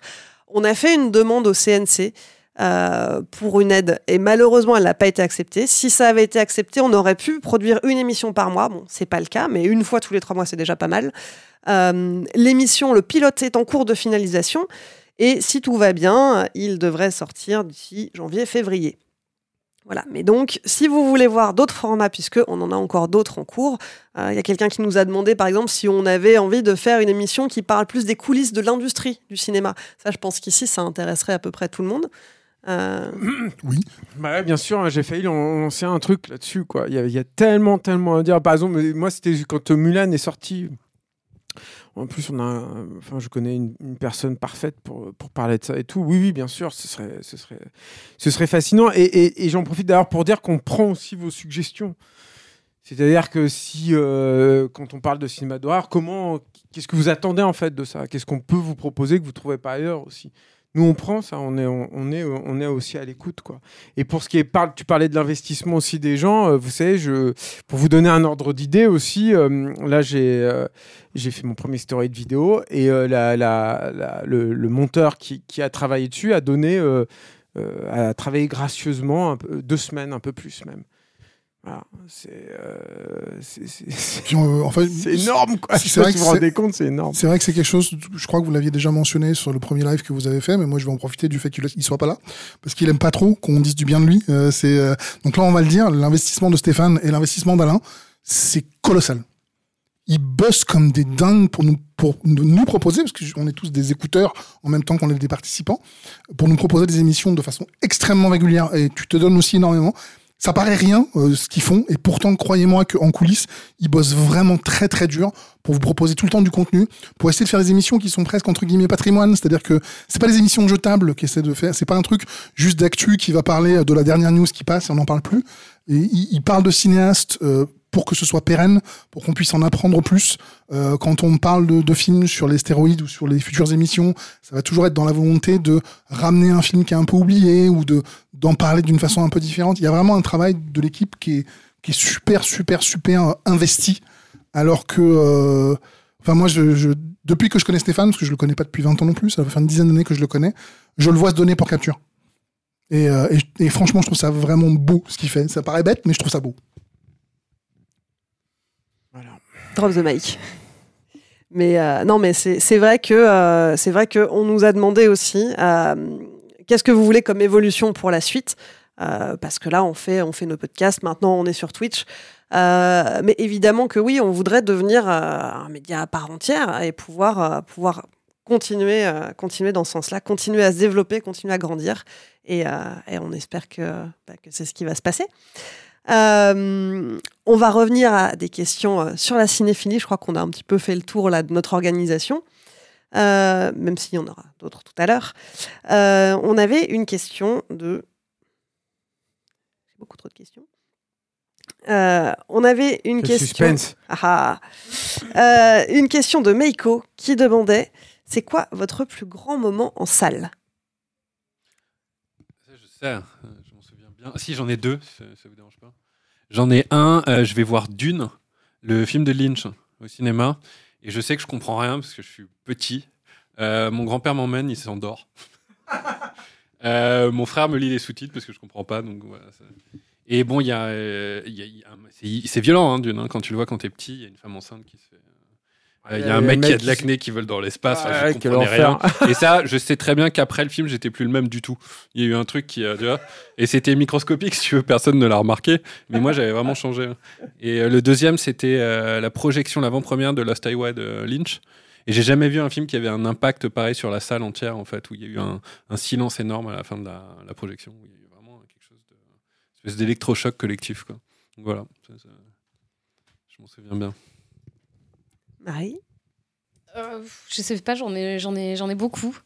Euh, bah, comme moi, j'organise des séances avec Panic Cinéma, j'ai aussi le côté organisation où euh, bah, je suis pas forcément dans la salle, mais je suis à moitié. Enfin, c'est un peu compliqué parce que je suis dans l'orga, mais je vais dans la salle pour voir ce qui se passe. Et c'est vrai qu'il y a des séances où c'était pas forcément les meilleurs films, mais euh, par exemple, on a fait The Room au Grand Rex. On a fait deux séances euh, qui étaient euh, avec beaucoup de gens qui, à qui on a donné des cuillères en plastique et qui jetaient. Quand tu vois presque 3000 personnes qui jettent leurs cuillères en plastique au même moment, euh, bah, c'est rigolo, quoi. Et euh, donc, il y, a- des moments comme ça avec Panic Cinéma qui étaient, euh, qui étaient assez énormes. Après, en tant que spectatrice, euh, je crois que j'en avais parlé quand on a fait le. Moi, j'avais fait le premier euh, capture live audio. Et euh, j'étais allée voir l'an dernier, je crois, ou il y a, il y a deux ans. Oui, c'était euh, bah, avant le Covid, donc il y a deux ans. J'étais allée à Londres voir euh, le dernier film de Kevin Smith, qui n'est pas son meilleur, mais, qui est un film de Kevin Smith sympa. Mais surtout, lui était là pour un- une QA qui devait durer 45 minutes. Et en fait, il est resté.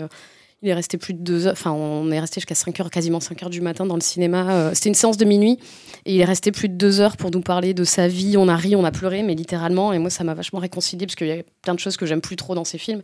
Ça m'a vraiment réconcilié avec lui, avec tous ses films et tout. Et, euh, pour le coup, en tant que spectatrice, c'était un, moment qui était, euh, qui était assez incroyable. Et puis c'était à Londres, au Prince Charles Cinema. Moi, c'est un cinéma que j'aime beaucoup.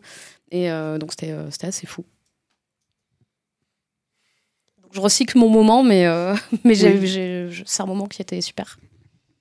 Moi, je, trouve ça intéressant, c'est-à-dire que tu as, parlé d'une expérience salle, et c'est vrai qu'une expérience salle, c'est pas forcément voir un excellent film, c'est euh, voir un film dans les meilleures conditions possibles.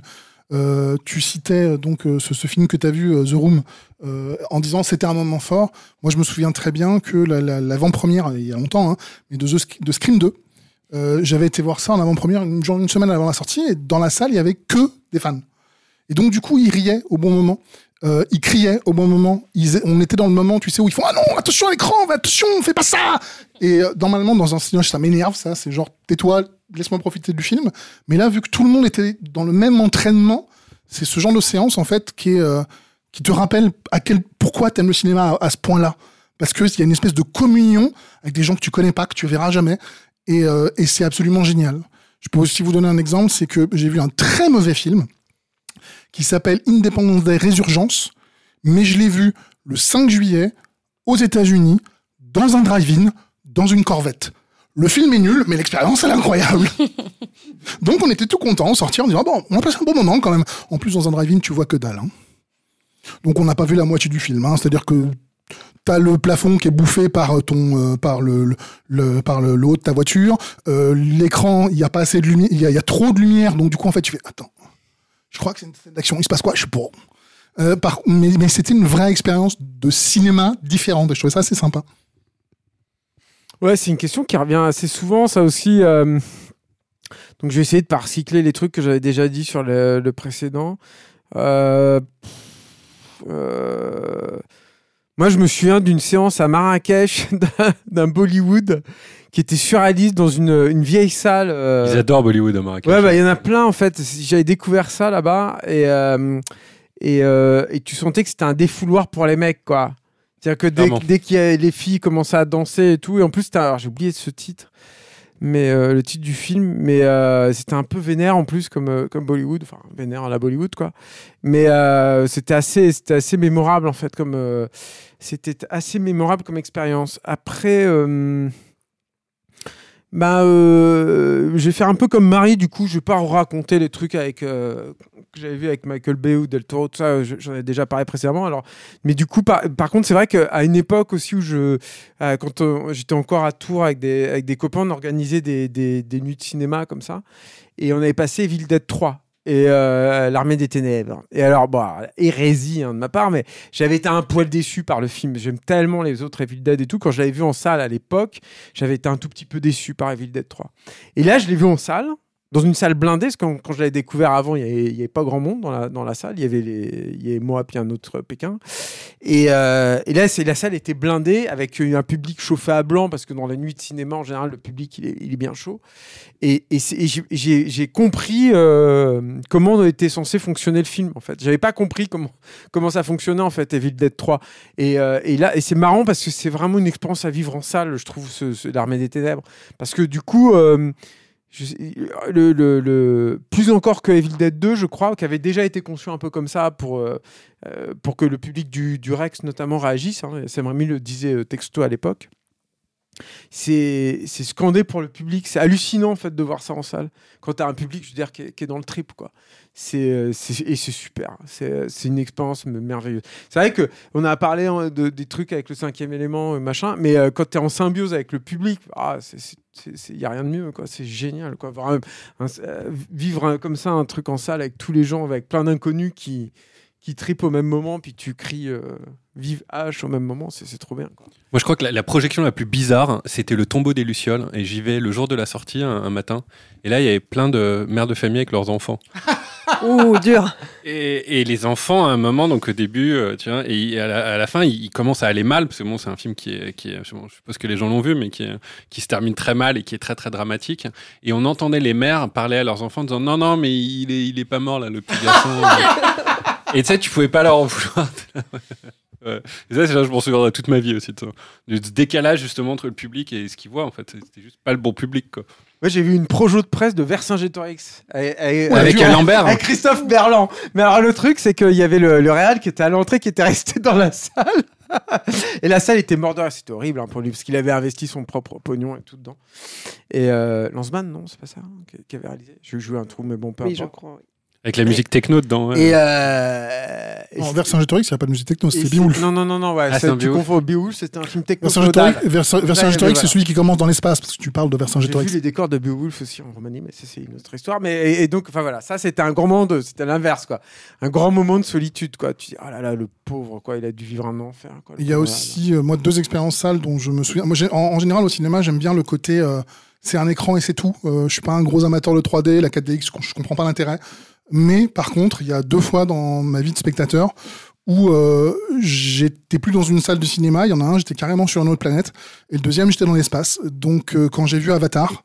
euh, c'était la première fois que j'étais sur une autre planète, mais vraiment, où je regardais comme ça, et euh, où pendant 2h30, je crois, faisait la version euh, sortie en salle, j'ai eu des frissons pendant 2h30 en me disant Oh, je veux aller là-bas. Euh, et, et Gravity, à l'inverse, je me suis dit, oh, je veux jamais aller dans l'espace parce que j'ai jamais eu aussi peur dans une salle de cinéma. J'étais avec elle pendant l'heure 40 ou l'heure 30 que dure le film, en me disant je vais mourir, je vais mourir, je vais mourir, je vais mourir, en, en essayant de me planquer sous les sièges. Et c'est pareil, ça c'est des expériences de cinéma où quand tu utilises bien la 3D, on te montre que ça peut être mais incroyable. Je, je suis absolument d'accord avec Gravity, euh, enfin avec toi sur Gravity. Moi, je l'ai vu, euh, je l'ai vu trois, trois fois ou quatre fois au cinéma. Enfin, c'est un des films que j'ai. je suis Avatar, allée- t'aimes pas trop, c'est de la SF, non? Eh ben ouais. je- Ah, je voulais pas, je voulais pas le dire. Ça y est, maintenant je vais. Stéphane, il est en train d'écouter, il va me virer et tout là. Je vais, je vais plus. vous- C'est la dernière Marie. fois que vous me voyez. Marie dans son bureau demain matin à la Ouais, première c'est heure. ça, elle va être convoquée. Non, mais ouais, pour Gravity, par contre, ouais, j'avais trouvé ça fou. Et à un moment, je me suis. En fait, la première fois que je l'ai vu, je me suis baissée, alors que c'était en 3D, et moi, j'aime pas la 3D, je me suis baissée pour éviter un débris. Et je me suis dit, putain, c'est fou. Alors, j'ai regardé si mes potes m'avaient vu, personne m'a vu. Mais, euh, mais je me suis vraiment baissée pour éviter un truc, et j'ai trouvé ça incroyable parce que moi, la 3D en général, ça me- ça me- ça m'intéresse pas.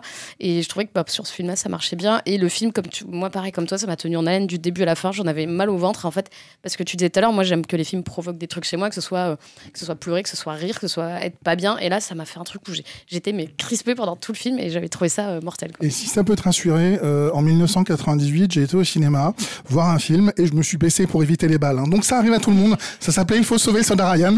Et j'ai, pareil, j'étais terrifié dans cette scène d'introduction. Quand tu vois ça en salle, oh, c'est, c'est, c'est dingue comme scène. Moi, je me rappelle avoir vu Seven la première fois. Et à partir du moment où ils, ont, euh, ils, interrogent le mec là, qui, a, qui a- flingué la, la- prostituée, j'étais recroquevillé sur mon fauteuil. Et j'ai terminé toute la séance recroquevillé sur mon fauteuil, un peu comme euh, la mère de famille qui emmenait voir ses enfants par le tombeau des Lucioles. J'étais en train de pleurer et tout. Et alors là, je, je te raconte même pas. quand John Doe il arrive dans le commissariat, mais je savais plus comment je m'appelais. C'était horrible. C'était atroce. Quoi. Par contre, je suis assez vieux pour avoir vu avec tous mes copains de lycée T2 le jour de sa sortie. Ah ouais. c'était et ça, c'était tellement bien. J'étais venu avec un menu Big Mac et tout. Et moi, je Ah croyais non, que c'était bah. ça le ciné à l'époque. Tu sais, où tu te dis, Donc, ouais, t'es un bah, relou qui il y a, il y a Terminator 2 qui sort, c'est normal, euh, c'est le genre de film qu'on va avoir. Big Mac C'était charmé, c'était charmé, Et moi, j'ai plein de souvenirs de, de projections avec Stéphane. J'étais à Mad Movies en même temps que lui. Je suis parti plus tôt. Parce qu'il est resté longtemps, lui. Et il y en a une. Euh, à un moment, il y a le carton.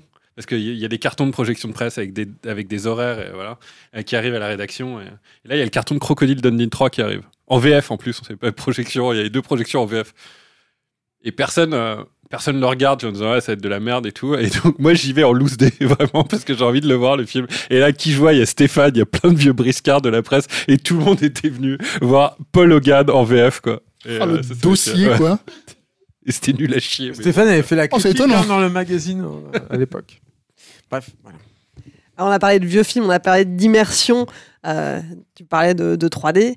Euh, justement, on a une question là-dessus. Est-ce que vous avez l'occasion de tester du cinéma en VR Là, on est plutôt dans le futur. hein. Est-ce que pour vous, cette technologie semble prometteuse? Euh, Est-ce que vous pensez que ça va être démocratisé, investi par euh, des réalisateurs et qu'on va vraiment voir Mhm. quelque chose euh, sortir de ça?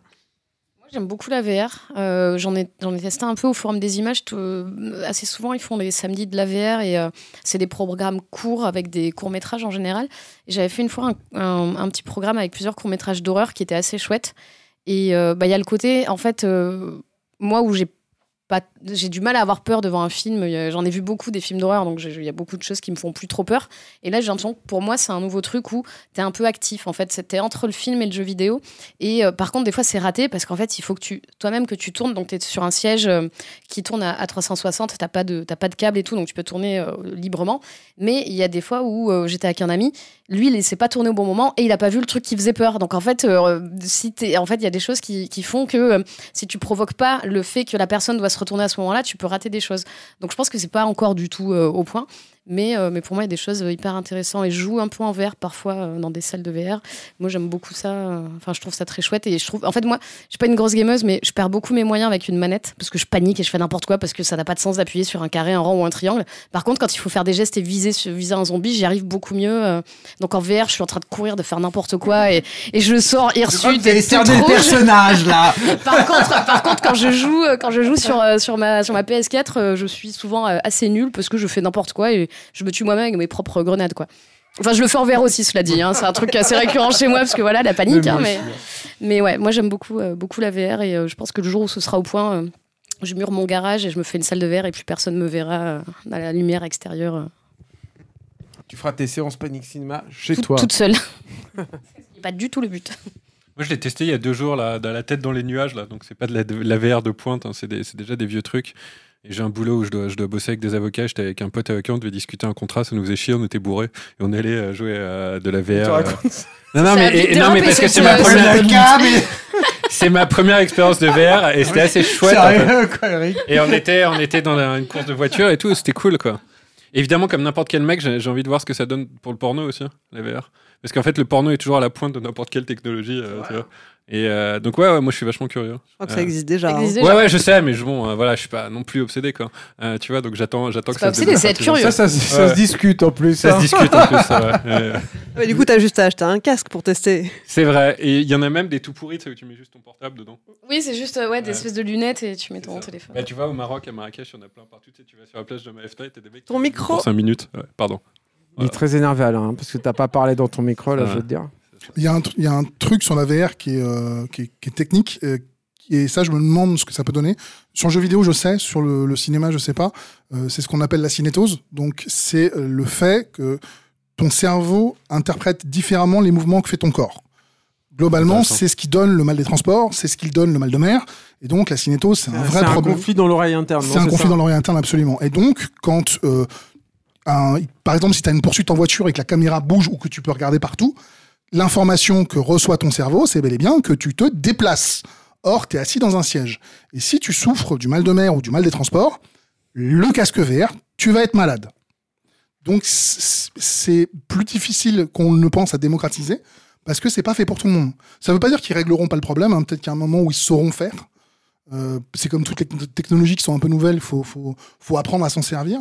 Je sais que moi aujourd'hui, euh, quand je travaille sur un jeu VR dans mon métier, bah, en fait, je peux pas jouer au jeu parce qu'au bout de 5 minutes, j'ai envie de vomir. Donc fondamentalement, moi, le cinéma VR, je pense que c'est pas fait pour moi aujourd'hui. Hein, Pour l'instant. pour l'instant. Mais et comme je vous l'ai dit, moi, j'aime beaucoup ce rapport à l'écran blanc. J'aime beaucoup le fait que, en fait, j'ai l'impression de me projeter dans un univers et pas que je tourne la tête et que je peux voir partout ce qui se passe. Et pas déjà immergé complètement dans cet univers-là. Maintenant, faut- c'est comme tout. Euh, si demain James Cameron me dit je vais faire un film en VR, je vais faire oui chef et je vais aller le voir. Tu vas faut- prendre tes cachets anti-vomi et. euh, Exactement. Je, serai ma- je prendrai du mer calme, je serai malade comme un chien, mais c'est James Cameron, j'y vais. Tu vois, c'est euh, Faut rappeler aux gens quel est ton métier, donc t'es contrôleur fiscal.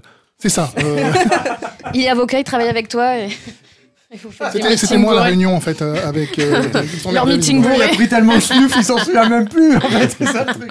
Bon, voilà, je travaille dans, je travaille dans le jeu vidéo. moi. Mais c'est vrai qu'il y a des trucs hyper déroutants. Moi, j'ai pas du tout ce. Pourtant, moi, j'ai beaucoup le mal des transports et tout, mais en VR, ça va très bien. Je peux en faire pendant des heures et j'ai pas ça.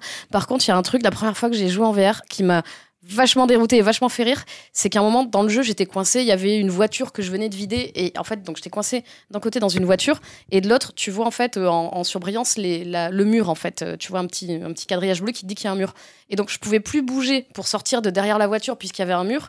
Et de l'autre côté, il y avait la donc dans la vraie réalité, il y avait il y avait un mur et dans le jeu, il y avait une voiture. Donc j'étais coincé entre les deux et j'ai eu un petit moment de bug où ah, je peux plus bouger. Après je me suis dit bah non, là dans la réalité en fait, je peux faire un pas et me remettre euh, au milieu de la pièce en fait parce que et- mais il y a eu un petit moment qui a duré quelques secondes mais qui te semble une éternité où tu as l'air d'être un sim qui marche contre un mur et il peut pas avancer et, euh, j'ai trouvé ça trop rigolo. Donc, euh, chers auditeurs, comme vous pouvez le voir, à part Julien, on n'a aucune information sur la VR. On on que des anecdotes pourries. Bah ouais.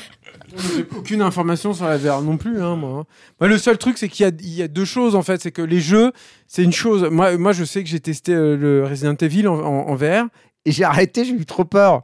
Au bout de 25 minutes, j'ai eu tellement la pétoche et je l'ai continué sur le VR, quoi. Que j'avais trop peur, mais c'est super intéressant en même temps parce que ça te donne un bon indice, en fait, sur l'intensité du truc. Et puis, j'ai vu un peu les.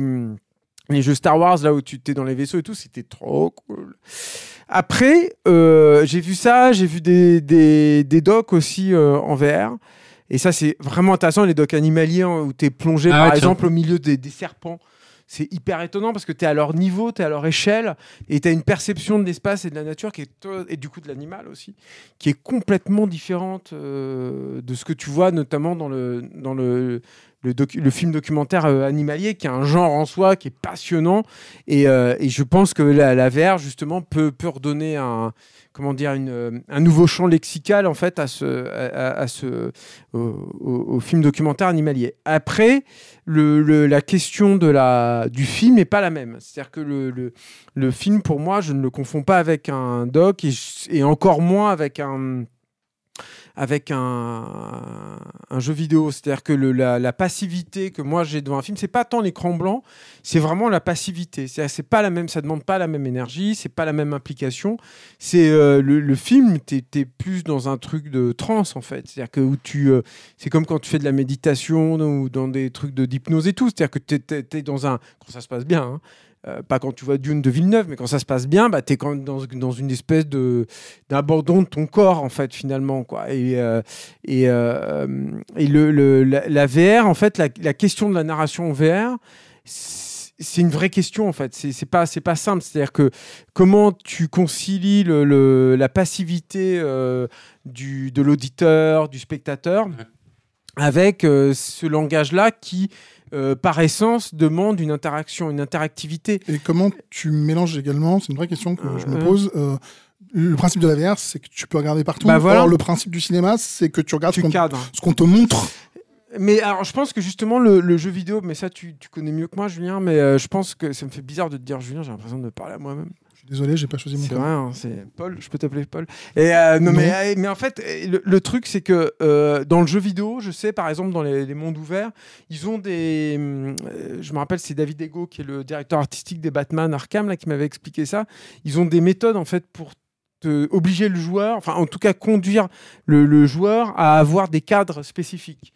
Et notamment un jeu sur les couleurs, c'est-à-dire que des couleurs chaudes, tu risques d'aller plus euh, volontiers vers des couleurs chaudes. Et en fonction de la topologie du, décor, par exemple, eh ben, tu vas toi-même euh, poser ta caméra en tant que joueur, quand c'est un, jeu à troisième personne, euh, dans l'endroit qui est attendu par, le, par les, game designers. Et je pense qu'il peut y avoir de ça en fait dans le dans le dans, dans, la VR. En tout cas, il y a un truc. tu parlais du casque pourri avec le- avec le téléphone. Moi, une des premières expériences en VR, c'était un, film de monstre géant de Kaiji Ega. Donc c'était très bien. Euh, conçu au sein du Stan Winston euh, Studio, euh, School of Character Arts avec l'accent. Et euh, Yann Hunter qui est un super euh, mec qui fait des maquettes et tout, qui est trop cool. Et, euh, ce qui était intéressant dans ce truc, c'est déjà un kaiju en, VR, c'est trop bien. Et ce qui était intéressant, c'est qu'il il coupait, il y avait des. Enfin, c'était monté. Et, euh, et c'était une expérience tout à fait bizarre hein, de voir du montage là-dedans. C'est pas du tout. Tu peux pas faire évidemment de champ contre champ. C'est pas, c'est pas possible. Et en même temps, ils avaient réussi à trouver un système qui était assez coulant, je trouve, qui, qui te, comment dire, qui te déstabilisait pas trop.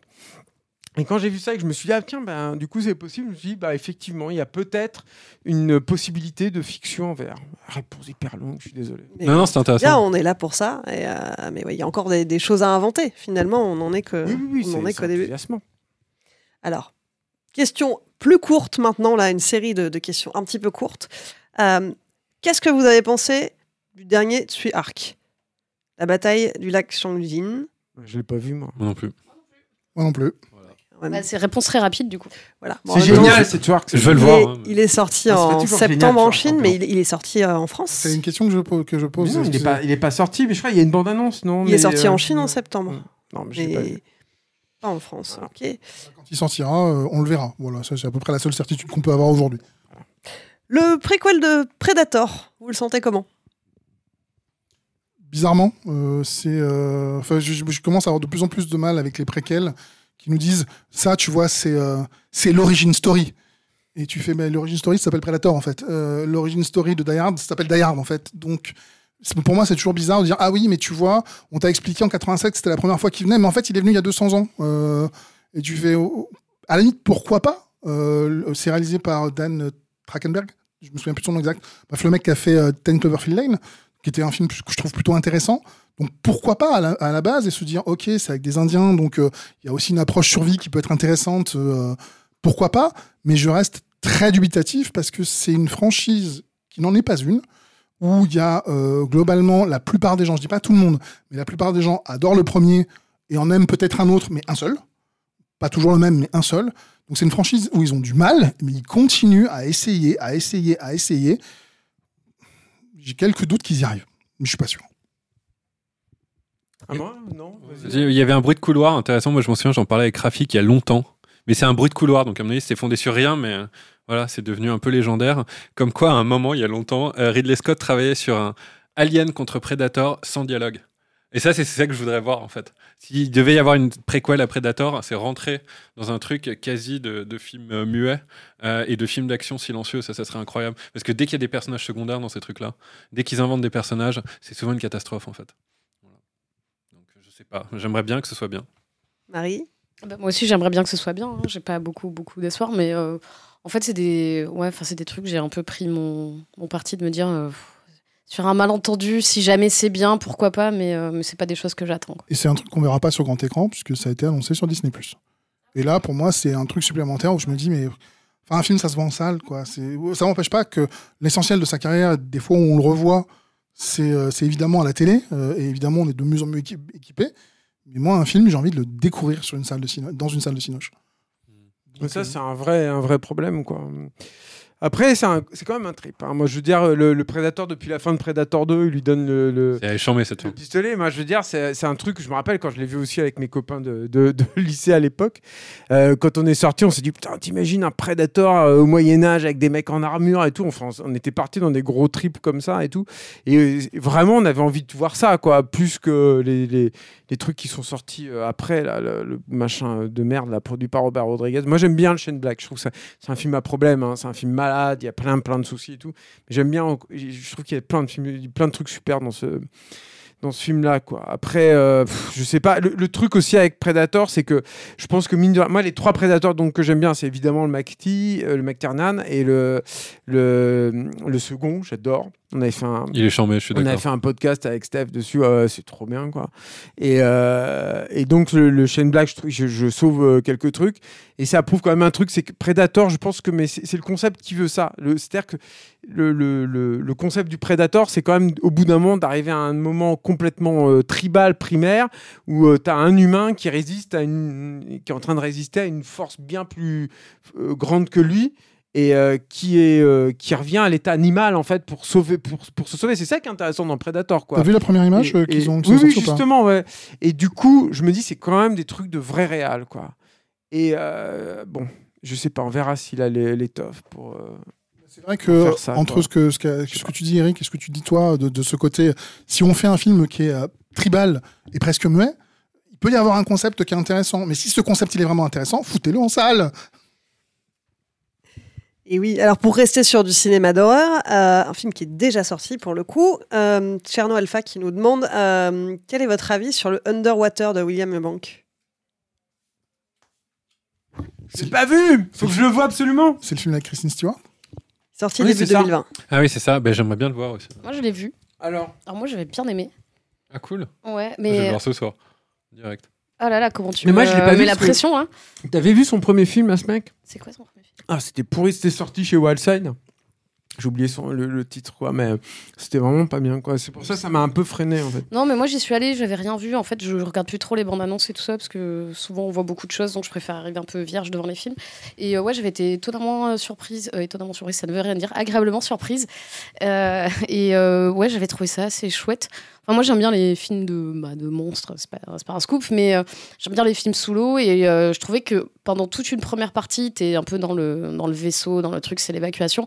Et après, t'as toute une partie où pour le coup ça montre euh, ces, ces trucs et j'avais trouvé ça assez chouette les, bah, le, le monstre en lui-même enfin j'avais trouvé ça plutôt plutôt cool quoi tu l'as vu toi? vois, que Je, l'ai vu et bah, je suis globalement d'accord avec toi. C'est-à-dire que j'en attendais absolument rien. Ouais.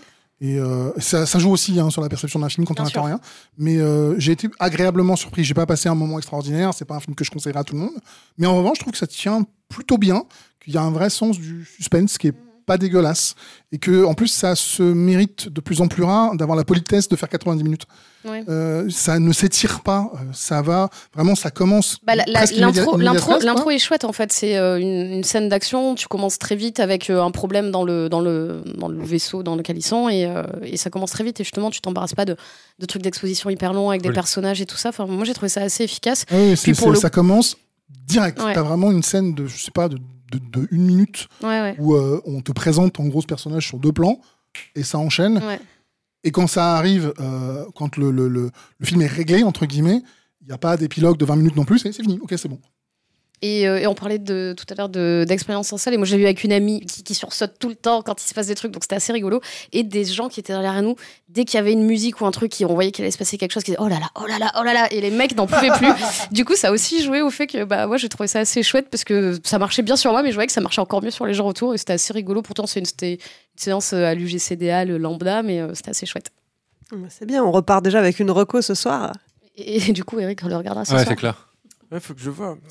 Vous me faites envie. Question sur un réalisateur maintenant. C'est Faxen qui demande euh, si vous avez un avis sur le retour de Wu à Hollywood?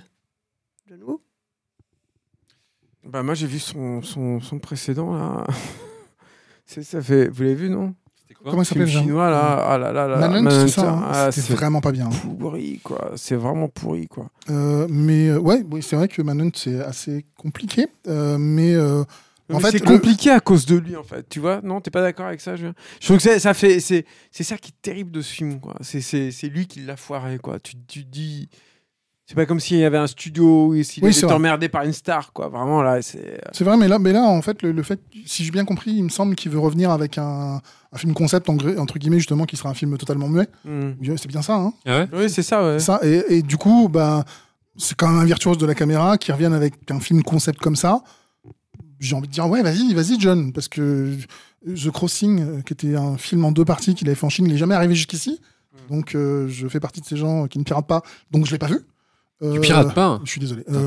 J'ai un peu honte, mais. Moi euh, non plus. Ah ouais et, C'est euh, charmé de pirater, Ouais, franchement. mais euh, bah, en fait, ouais, tu vois, ça fait que The, The Cro- The Crossing est un film que j'ai pas pu voir. Et, et, euh, du coup, moi, le dernier John Woo que j'ai vu, ça doit être euh, Les Trois Royaumes, dans, dans sa version de 5 heures, qui est un film absolument euh, vertigineux. Donc, euh, John Woo qui revient à la mise en scène, en fait, je suis, on est juste content. Très bien. Prochaine question. Que pensez-vous du dernier Audiard? C'est Lucas Frigo qui nous demande ça sur le live euh, de Twitch. Je l'ai pas vu, j'ai fait un doc sur lui, je l'ai même pas vu le de son dernier. Ah bah bravo, hein. Non, non, il faut que je le vois. Mais c'est c'est me.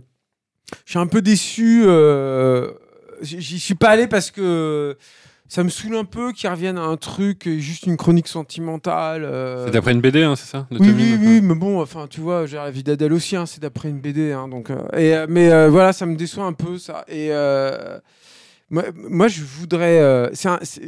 J'avais donc fait un doc pour euh, 13e rue là sur sur Jacques Audiard, sans Jacques Audiard, mais il y avait tous ses, enfin beaucoup de ses collaborateurs et tout. Et il y en a plusieurs, en parlant euh, Freecord comme ça, il y en a plusieurs qui m'avaient dit, dont Alexandre Desplat, qui m'avaient dit euh, qu'ils aimeraient bien voir Audiard faire un film fantastique, par exemple. Et moi, c'est vrai que j'adorais. Parce que moi, j'adore Audiard, hein, vraiment. Je trouve que c'est un grand monsieur. J'étais un peu déçu par son western et tout, mais je trouve que c'est quand même un sacré réalisateur, quoi. Et, euh, je serais hyper curieux de le voir faire un film, euh, un film fantastique, quoi. Pas forcément d'horreur, pas un truc avec des gloomouts partout, mais juste un vrai film fantastique qui jouait sur la tension, sur l'ambiance, euh, sur la, le danger. Je, je, je, je veux dire, quand tu revois sur mes lèvres et que tu te essayes de projeter ce que ça pourrait donner, tu- tu- je- j'ai l'impression qu'il y a quand même un sacré potentiel là qui n'est pas exploité. Mais il faut que je le, c'est pareil, il faut que je le vois. J'ai pas vu. Julien qui n'a pas vu un film, 5 minutes de réponse. Euh, moi, pas vu. Non, mais j'aimerais bien savoir ce qu'il en a pensé, lui. Moi, je lis souvent, en fait, sur. euh, euh, comment ça s'appelle ce truc-là comment, comment il s'appelle le. Discord, ouais, sur Discord, je lis souvent l'avis des gens et tout, donc. euh, J'utilise les, les gens beaucoup, en fait, les avis des gens euh, beaucoup. Parfois, il y a des types sur ça, Facebook. tu utilises Bah, parce qu'ils ils me recommandent des Ah films. non mais les gars, Ils me recommandent des films et tout pour voir des films, en fait, pour découvrir des films. Rico sans euh, filtre. Ouais, ouais, et. euh, Avec du un coup, mec bah- qui télécharge, tu, tu utilises la vie des gens. Bah ouais, non, mais parce que pour, euh, pour me guider, en fait, tu vois. Parce qu'il y a beaucoup de films qui sortent et parfois, bah, les gens qui écoutent. euh, Donc, il y a des gens qui m'ont contacté sur Facebook, qui m'ont recommandé des films, c'était cool, je les ai regardés. Donc, merci à eux. Très bien. Est-ce qu'il y en a parmi vous qui ont vu euh, The Harder They Fall? Bah, si, toi, tu l'as vu, toi. Euh, Alain, il l'a vu. Alain, il l'a vu. Il m'a Non dit que c'était tout pourri. Ouais. Attends, redis ça. Mais Alain, il voit plein de films, il faudrait le faire parler un jour. J'ai arrêté au bout de 20 minutes, c'était insupportable. Voilà, on a, on a la, la seule et unique critique d'Alain. Et argumentée en plus, c'était insupportable. Absolument. Euh, Est-ce que vous avez un espoir pour la franchise Alien? Non, faut arrêter là. Non, ouais, arrêtez. C'est bizarre parce que les, les, les derniers, là, je pense pas que les gens les aiment bien, hein, et moi non plus. Surtout, il y a, y y des moments vraiment bizarres dans le dernier, là, où il y a des compétitions de flûte entre deux Michael Fassbender, là, tu te dis, non, mais. Ça, c'est rigolo. Ouais, mais tu te dis, je t'ai venu voir. bah, vois. Mais par contre, il y a un truc que je remarque dans ces deux films, c'est que la- la- les créatures et la mythologie se développent un peu au sein de films qui sont pas bons. Donc en fait, si quelqu'un les reprenait avec la tête un peu froide, ça pourrait être intéressant. Et Voilà. moi, en ce qui me concerne, j'ai euh, ouais, j'ai de l'espoir parce que euh, le il y a une série qui est en préparation sur euh, Disney qui est, qui est dont le showrunner est Noah Humley. Euh, euh, non, c'est pas Humley son nom, c'est Noah, Noah, Noah. Noah quelque chose, excusez-moi, j'ai oublié son nom. Euh, c'est le créateur de la série Fargo. C'est un type qui a un univers. Et donc, du coup, oui, une série télé alien, à la base, je suis comme toi, je fais non, c'est plutôt un truc de Cinoche. Mais quand il y a un mec qui a un univers, je me dis, euh, qu'est-ce qu'il va faire de cet univers? Donc, pourquoi pas? Mais il faut qu'il crée son truc, quoi. Putain, Alien, c'est Alien, quoi. C'est bon. On a déjà eu trois grands films. T'as vu Fargo? Non, j'ai pas vu Fargo, mais je m'en fous en fait. C'est pas ça, c'est que j'ai pas envie de. J'en ai marre qu'on essore tout le temps les mêmes trucs, quoi. Et Bah, ça, de façon- qu'il crée son même son mais, truc, mais- mais il peut pas. Enfin, l'Hollywood d'aujourd'hui ne laisse plus faire ça. Donc, s'il réussit, ce qu'il a fait avec Fargo, par exemple, la, la- la- la série, c'est l'anthologie, c'est bel et bien de créer son truc en utilisant un nom connu. Hein. Ouais, mais Fargo, c'est pas Alien. Enfin, bon, écoute, je sais pas. C'est Noah Hawley son nom. Merci. Nous, nous dit euh, merci Blunt euh, Matt 82. Merci Bluntman 82. Il y avait un bruit de couloir à l'époque, il y a longtemps, que Rémi Harlin bossait sur un alien qui se passerait sur Terre. Ça, j'aurais bien voulu le voir. Voilà. Mais c'était un bruit de couloir, hein, ça se trouve, c'est pas vrai, mais euh, j'aime bien ces trucs-là parce que Parce que Rémi parfois. Harlin, il a bossé pendant super longtemps sur le 3. bon- Ouais, sur le 3, ouais. Et ensuite, il a retravaillé. Manifestement, Bah, c'était Alien trucs- versus Predator, deux points Requiem, qui se passait sur Terre déjà. Ouais, supermarché, dans une piscine, Ah, truc sexy. bah quoi. Voilà, hein, Celui-là, il que compte pas. quoi. Ouais, non, mais il compte pas celui-là. Eric, bruit de couloir Vogel, on t'appelle Ouais, maintenant. ouais, non, mais. Mais ceux-là, ils, tu gigoter mon imagination un petit peu. Ouais, je sais pas, en fait, c'est une fausse bonne idée, je pense, l'alien sur Terre. L'alien, c'est un- une créature qui fonctionne euh, grâce à son environnement. Ouais, peut-être. ouais. C'est ça le truc de, de- dans le film de Scott, en tout cas. Donc, bon, je sais pas. Bref. Est-ce que vous avez des attentes euh, autour de Michael Mann? On Demande. euh, Moi, j'ai plutôt des inquiétudes euh, parce que Black Hat a été un. a pas marché du tout. C'était en 2015, il y a 6 ans. Et depuis, on entend parler de projet, mais il a 80 ans, le bonhomme. Moi, mon ouais, c'est. Ouais, ma seule inquiétude, c'est qu'il en fasse plus. Ouais, c'est clair. Euh, parce que j'ai pas, en- j'ai pas envie qu'il s'arrête, en fait. C'est, euh, on est quasiment jamais déçu par Michael Mann, quoi. Enfin, on n'est jamais déçu par Michael Mann. Miami Vice, hein. C'est, un film que je vénère. D'accord. Voilà, carrément. Tu vois, c'est, euh, je, je peux comprendre qu'on soit dé- déçu Non, par non, La non, Forteresse je- Noire ou par, euh, ou par Public Enemy, mais par Miami Vice, je comprends pas. Je trouve ça génial. Tu l'as énervé, voilà. Passe vite à la question suivante, Clémence, parce que je suis à côté, moi. Alors, même chose, des attentes euh, à propos de Neil Blomkamp? Bah, c'est compliqué, on en avait parlé. Ouais, hein. c'est ce qu'on- Ouais, ouais. C'est ce qu'on avait dit dans l'épisode sur euh, Démonique, ouais. On disait que c'était compliqué de d'attendre quelque chose après ça, quoi. Non, moi je l'attends quand même. Je vais pas le Bien jeter sûr. sur Oui, un oui, seul oui. film. Hein. Je vais pas jeter Ridley Scott sur un seul film. hein. Mais euh, pff, ça fait peur. hein. Puis sa suite de District 9, j'ai envie de la voir, quoi, quand même. Ouais, bah c'est c'est- c'est- c'est son prochain truc, non normalement, je crois. Il y a des bouts d'Elysium qui sont super, je trouve, encore une fois. Ah, mais moi j'adore Elysium, euh, pas des bouts. Ouais, ouais. Bah, Allons-y, euh, je crois que c'est bon, le Pas- dernier pas- tiers pas- est non, allez, problématique. passons à la question suivante. Question suivante. Alors, pas des attentes, mais est-ce qu'on a des nouvelles de McKiernan Bah, je, alors, les, les- c'est pas à nous qu'il faut poser ces questions-là. Ouais, c'est à Stéphane et C'est Arnaud. Stéphane et Arnaud qui ne sont pas là, mais. euh, euh, mais il a eu plein de projets. Je sais pas, ça a l'air de ramer hein, aussi. C'est pareil, il se fait pas tout jeune. Et puis ça fait très longtemps qu'il a pas tourné. Il, est- il est tourné pour Ubi un peu, quelques, quelques Une pub, pubs. ouais. Une pub, ouais, qui était pas. Et ça, ça pour moi, c'est. euh, Enfin, dans l'histoire des nombreuses injustices de l'histoire d'Hollywood, celle-là, elle est. euh, Enfin, on nous a, euh, on- nous a privé de l'un des plus grands talents de l'histoire d'Hollywood, et on a privé un mec qui est né pour ça, un des plus grands cinéastes du monde. C'est pas pour rien qu'on en parle tout le temps. On l'a privé de la raison pour laquelle il est né. Non, je suis passionné, je suis pas énervé. Par contre, tu vas finir par m'énerver à force. Non, mais je suis d'accord. hein. Moi, je suis un énorme fan. On avait fait avec Aaron Chaffio le premier site de fans français. Euh... Euh, McT Project, ça s'appelait, euh, sur, sur McTiernan. Donc, euh, Moi, je suis un énorme fan aussi. Et puis c'est vrai, un, c'est un crève-cœur. Après, sur son avenir, ça fait peur en fait. C'est, toujours le même truc en fait. Avec les, c'est un muscle, hein, la réalisation. Les, les- c'est- c'est- déjà, ça demande beaucoup, beaucoup d'énergie. Donc c'est plutôt un travail de. Quand tu es une personne âgée, bon, il y a des, des exceptions évidemment, il y en a plein. hein. Mais, euh, mais bon, voilà quoi. Et puis c'est surtout quand t'as, quand t'as pas. Non, mais voilà, effectivement. Mais quand, mais quand t'as pas, euh, mais quand t'as pas tourné depuis aussi longtemps, quoi, tu vois. Et puis, euh, je sais pas. Puis il est, il est spécial en plus, un McTiernan. C'est un mec, il est un peu perché et tout. Quoi. Donc euh, pour aujourd'hui, tu vois, pour le, dans, dans le, faut, faut- j'ai l'impression que le, c'est, pas, c'est, Bah, pas, a- c'est pas une bonne période pour il, les a, il, a, il voilà, il a malheureusement pas sa place dans l'Hollywood d'aujourd'hui. Nous, on rêve. Enfin, Après, c'était des Français qui étaient rentrés en copro avec son, son film de SF, là, mais bon, je sais pas. J'aimerais bien que ça se fasse, quand même, malgré tout. Bref, on n'a pas de nouvelles, juste des espoirs. Quoi. On va croiser les doigts. Prochaine question spécialement pour Marie. Ah. Quelles sont tes attentes par rapport à Avatar 2 Non, en vrai, c'est pour tout le monde. hein. Marie Bah, comme pour Matrix. euh. c'est vraiment la dernière fois que vous me voyez, je crois. Ils vont virer. Non, tu sais, ils m'ont réinvité alors que j'aime bien Snyder. Donc t'es sauvé. C'est vrai, c'est vrai. T'inquiète. Euh, bah, pff, toutes les attentes du monde. En fait, j'ai juste envie que euh, James fasse comme d'habitude. Je vais l'appeler Jim, comme c'était un copain. Tiens.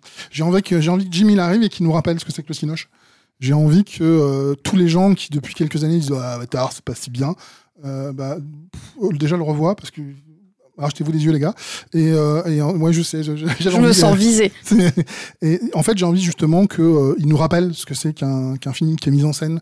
Il nous rappelle que on confond souvent, on, on dit souvent de, de l'écriture de, de, Cameron, pardon, qu'elle est, euh, qu'elle est simple, euh, qu'elle est simpliste, ce qui est faux.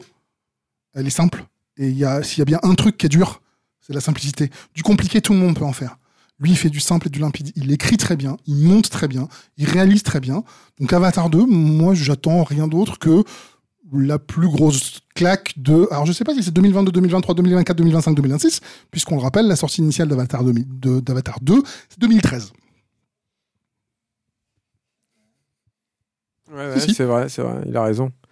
Mais euh, Alain, la technique ne nous croit pas, mais il a raison pourtant. Mais il est fatigué, Alain. Euh, mais il faut qu'on a- on arrête là bientôt, non C'est pas ça Vous en Mais, avez marre? euh, Ah, parce qu'ils ont encore plein de questions hein, sur le chat, mais. euh, Putain, c'est vrai. Mais non, mais sur. Moi, j'ai juste envie. Il y a un truc quand même sur Avatar, de- enfin sur les suites d'Avatar, c'est que tu- il faut quand même prendre conscience que James Cameron, quoi, le mec qui a fait Titanic, Avatar, il a jamais passé autant de temps sur un sur un sur un projet, voilà. Et il a jamais eu autant les coups des franches, autant de moyens euh, technologiques à sa disposition.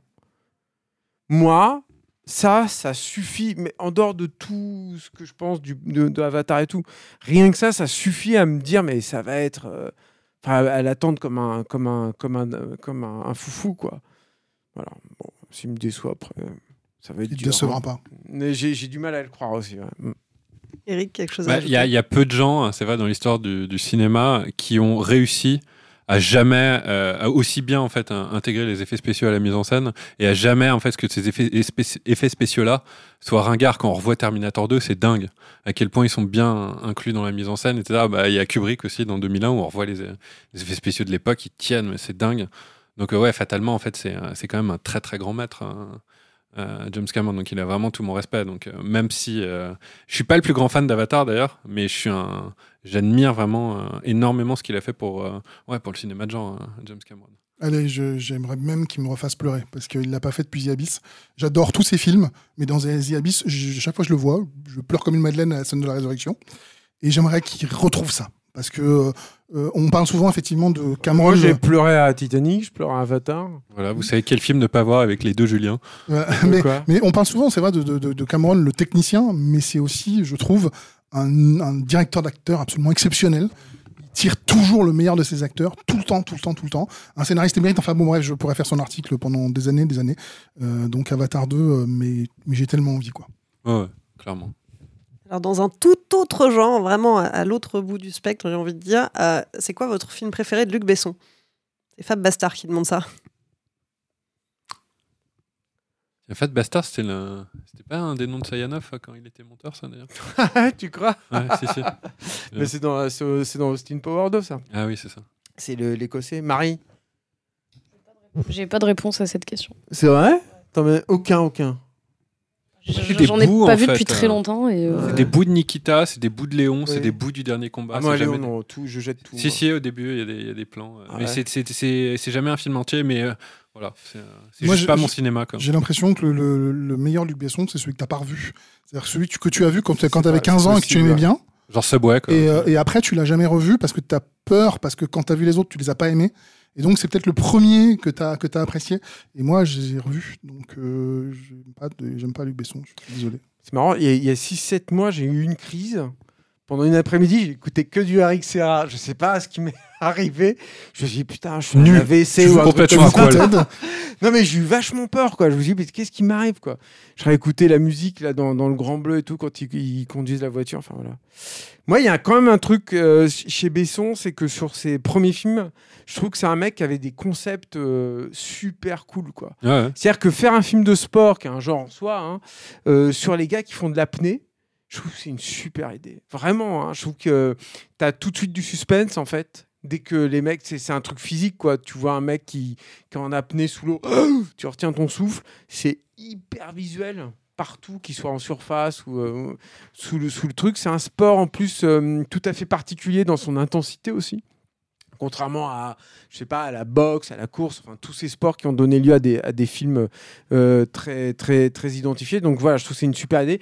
Nikita, c'était une super idée, surtout en France, quoi. Moi, quand euh, le film, quand je vu à sa sortie, euh, j'étais hyper étonné de voir un truc comme ça débarquer en France. Personne ne me parlait des services secrets français. Enfin, je veux dire, tu, enfin, au cinéma, tu te disais, mais ça n'existe pas. Euh, et donc voilà, après oui, je pense que Julien, il a, il a probablement, même tu vois, même le dernier combat, j'en ai revu des morceaux il y a pas très longtemps. C'est un peu rude, quoi. C'est un peu, c'est un, peu dur. Moi, ce boy, je trouve que le concept, il est mortel aussi. Pareil, c'est génial, Je quoi. trouve que c'est intéressant. ce que tu dis. C'est vrai que sur sa, sur Merci, sa première, euh, Julien. sur sa première partie de carrière, c'est vrai qu'il a fait des, euh, il a essayé plein de choses. Et c'était un, un cinéaste vraiment à suivre. On peut ne, aimer ou ne pas aimer ce qu'il a fait après ou même à ce moment-là, mais au moins il essayait. Quand il a fondé EuropaCorp, euh, qu'il a essayé de monter un studio euh, français qui faisait des films de, euh, de, de tout venant pour pouvoir ensuite produire des films un peu plus pointus entre guillemets. C'était aussi intéressant. Donc je suis pas un amateur de son cinéma, mais il a fait plusieurs trucs qui sont intéressants et respectables quand même. Et c'est un formaliste aussi, il faut le dire. Et il y a un autre truc aussi chez Besson, c'est qu'il a fait beaucoup, beaucoup. Je pense que par exemple, un mec comme euh, Florent Emilio Siri, pour prendre un réalisateur de genre qu'on aime tous ici, je crois, euh, enfin beaucoup aiment, quoi. En tout cas, il n'aurait pas pu faire les films qu'il a fait ensuite si un Besson n'était pas passé avant. C'est-à-dire que quand tu rencontres un mec comme euh, Christophe Maratier, le, le- l'armurier par exemple du cinéma, le mec il va te dire tout de suite le gars qui m'a permis en fait, qui a permis vraiment à mon secteur en France de décoller, c'est Besson, c'est personne d'autre. Et c'est souvent la même chose avec les, chefs cascadeurs, les chorégraphes de combat, euh, les, les- une, partie des chefs d'écho et tout. Tu, tu peux pas lui enlever ça en fait à, Luc Besson. Il a donné ça aussi à la France, c'est-à-dire que l'écosystème, la vitalité aussi du cinéma de genre en France a été permise grâce à un mec comme ça. Voilà, donc euh, voilà. Bon, après, Il a produit, film, trois- question. Il a produit trois enterrements de son pote Tommy Lee Jones, qui est un super film. oui, oui, en plus, en tant que producteur, il a pas fait que des, Ouais. que des conneries, quoi. Après, le mec est abject. euh, il a fait des, quasiment c'est que des films de merde. Enfin, voilà. Angel A, quoi. Enfin, il a, il a Angela, quoi. détruit, euh, les- pour moi, l'héritage à la fois de, de Christin Mézières, de, de Valérian que j'adore, et de, de Metal Hurlant dans le cinquième élément, qui est film C'est clair. peut-être le film de lui que je déteste le plus. Moi aussi, ouais. pour ça, je c'est de la merde en barre. Euh, il est misogyne. euh, Qu'est-ce qu'il a d'autre comme qualité? Mais bon, après, on va tirer sur l'ambulance. Il est, voilà, il est, il est pas en, en bonne posture, quoi. Mais, mais il faut lui reconnaître le, voilà, il faut Ouais, lui ouais, reconnaître clairement. tout ça. Très bien. Euh, autre question. Est-ce qu'on a des news du film de George Miller, 3000 Years of Longing? Toi qui le connais bien, Marie. On se parle plus trop en ce moment. c'est dommage. Putain, je réponds encore. hein, Alors, il en parle un peu dans le dernier Empire, si ça vous intéresse, qui est un spécial. Alors, c'est pas le dernier d'ailleurs, ça doit être l'avant-dernier, voire avant-avant-dernier, qui est un spécial Edgar Wright. Et en fait, euh, il, a, il a fait la post-prod à Sceaux, à Londres. Pendant que, alors je crois que c'était pendant euh, était en prépa de Last Night in Soho, je suis plus trop sûr et certain de ça. Et Miller euh, a servi de consultant officieux sur euh, Last Night in Soho, ce qui explique peut-être cela. Et euh, donc voilà, j'ai hâte de le voir. C'est Warner qui le sort, donc c'est toujours compliqué avec Warner d'avoir les infos et tout. Mais évidemment, c'est George Miller, c'est pareil quoi. Tu, tu vas les voir les yeux fermés. Dans un tout autre Les yeux genre, ouverts. Pourquoi je dis tu vas les voir les yeux fermés, c'est complètement con. euh, que pensez-vous euh, des polars venus d'Iran, euh, la loi de Téhéran euh, notamment, et puis euh, Marché Noir qui doit sortir prochainement? Je sais que vous en Moi, j'avais avez beaucoup aimé la loi de Téhéran. J'ai C'est trouvé que c'était euh, hyper, euh, hy- enfin, hyper déprimant, hyper nihiliste, mais que c'était. euh, puis en plus, c'est des films qu'on voit pas forcément, surtout distribués en salle, euh, parce qu'il y a quand même pas mal de sens, en tout cas au moins sur Paris. Et, euh, et moi, je l'ai conseillé du coup à plein de gens. euh, J'ai trouvé ça vraiment très bien. Ouais, c'est mortel, ouais, c'est vachement bien. Je l'ai raté. mais, euh, Bah écoutez, voyez-le. hein, si vous, on a, tu, tu l'as vu aussi, Ouais, Julien vous- voyez-le parce que euh, moi j'ai- j'ai été j'aime beaucoup plonger dans des univers c'est vraiment un truc qui me passionne et j'ai trouvé ça génial de plonger dans le quotidien de la police Hmm. euh, qui est pas américaine qui est pas française qui est pas anglaise donc une police que je ne connais Ouais, pas que tu vois avec jamais. des règles que je ne connais pas avec des lois que je ne connais pas Euh, Et que tu découvres petit à petit, Petit à en petit, plus, ouais. et c'est très didactique là-dessus. C'est et c'est qui bien vrai. amené, commence ouais. comme un comme un polar mais euh, sec avec une scène d'intro qui est tétanisante Ouais, Et euh, t'as vraiment, en gros, le film est en, en deux parties. Et euh, quand la deuxième partie commence, tu prends un choc. C'est-à-dire qu'il faut vraiment un temps d'adaptation. Tu fais, mais attends, qu'est-ce qu'il est en train de faire? C'est Ouais, clair. Et en fait, petit à petit, il va, te, il va te rattraper, te ramener dans son film Hmm. pour te proposer un portrait. Alors qu'avant, il faisait un polar. C'est ça, Et un exactement. portrait. D'un badass, les gars. Mais Alors, et les amis, si vous l'avez si vous pas vu, quoi, le, le badass de chez Badass, quoi. Et c'est marrant parce que je sais pas si vous êtes d'accord avec moi, mais c'est un badass comme t'en vois pas souvent. C'est-à-dire que c'est pas un mec qui met des torgnoles. Il en met un peu, hein. Mais il met pas, c'est pas tant qu'il met des torgnoles, quoi. C'est qu'il est dur, quoi. Le mec, il sait se montrer hyper dur, intraitable pour parvenir à ses fins. Et ça, je le vois pas très souvent, quoi. Le, et l'acteur, il, est- il défonce aussi. Enfin, c'est. Et en plus, il y, a- y des vrais, vrais moments de mise en scène. Le, le, le, le- Ah, moi j'ai un peu peur au début. Le début, il faut prévenir quand même, parce que c'est pas tourné, c'est c'est tourné quand même avec une économie un peu précaire. Et euh, l'imagerie, vous verrez au début, enfin l'image numérique, c'est pas très beau et tout quoi. Et puis je trouve que c'est pas toujours super bien réalisé au tout début quoi. En tout cas, j'ai eu un petit peu peur. Moi, ça, C'est- moi, pas très grave, Ça m'a plutôt convaincu euh, Ouais. dès le début et, euh, et, la, et la scène de euh, dans, dans le dans le comment on appelait ça le, le, le cimetière de junkie le- elle, qui, qui joue beaucoup sur sur donc horreur. sur sur les trucs sur les cadrages à l'intérieur du cadrage en faisant parce qu'ils sont tous dans des ronds de construction de Des ronds en béton je- comme voilà, ça, je des, perds tous des- mots, je suis désolé, tuyaux, des- non mais des tuyaux de béton en fait qui sont entassés Ouais. les uns sur les autres et ils ont ils ont euh, installé une espèce de petit campement à l'intérieur de ça. C'est c'est voilà c'est une scène de vrai cinoche c'est un film qui est très surprenant euh, qui a été plutôt pas si mal distribué mais bon c'est ça reste un film confidentiel Non, ça a bien marché. hein, je En- crois, en hein. tout Ça- cas, ouais, ça- c'est- ils étaient contents. hein. C'est un film, si vous aimez le polar, vous pouvez y aller les yeux fermés, quoi. Non, ouvert. Une nouvelle ouvert. reco. Faut qu'on arrête avec cette en fait, on y va les yeux fermés, après on ouvre les yeux. Ah oui, après, voilà. Et une nouvelle reco. Dernière question euh, courte. Euh, Est-ce que vous avez des attentes autour du remake de L'Exorciste par David Gordon Green? David Gordon Green, c'est le mec qui a fait Halloween. cette histoire? Mais qu'est-ce que tu m'apprends? C'est le mec qui a fait Halloween, c'est celui-là? Euh, Oui, bah, c'est celui oui, qui a fait. Halloween, euh, Halloween Kills, dont on n'a pas, on- dont on pas vraiment dit du 1er bien. avril, Donc, faut euh, pas, faut nous faire des blagues comme ça. Et David Gordon Green, c'est un mec bizarre, hein, parce qu'en fait, il est de la bande de Jodie Hill et de. Comment il s'appelle l'autre, là, cet acteur qui joue euh, Kenny Powers? Et non, qui joue Kenny Powers, là, dans euh, Eastbound and Down. Bah oui, qui est coproducteur sur Halloween. putain, Voilà. Euh, et en comédie, euh, bon, bah, Eastbound and Down, c'est mortel. David Gordon Green, on a. Comment il s'appelle Danny McBride. Danny McBride, merci. Merci, Alain. Euh, David Gordon Green, on a réalisé beaucoup avec Jodie Hill, en péloche aussi, et, euh, et c'est pas un mauvais réalisateur. Et là, j'ai l'impression qu'avec Halloween, il s'est attaqué à quelque chose qui, juste, qui ne le concernait pas, parce que Je- je c'est un mec qui je vient n'ai- de- je, je n'ai vu que, que Halloween de lui. C'est un mec coup, je qui considère vient- c'est un très mauvais réalisateur. Ouais, hein, mais c'est un mec qui vient du cinéma d'auteur, Sundance, etc., et qui s'est attaqué à ces trucs-là. Je pense que c'est juste pour faire du fric. Euh, pour Halloween, enfin, en tout cas, moi, c'est ce que j'ai senti euh, quand, quand j'ai vu le, le remake, euh, qui était tout pourri.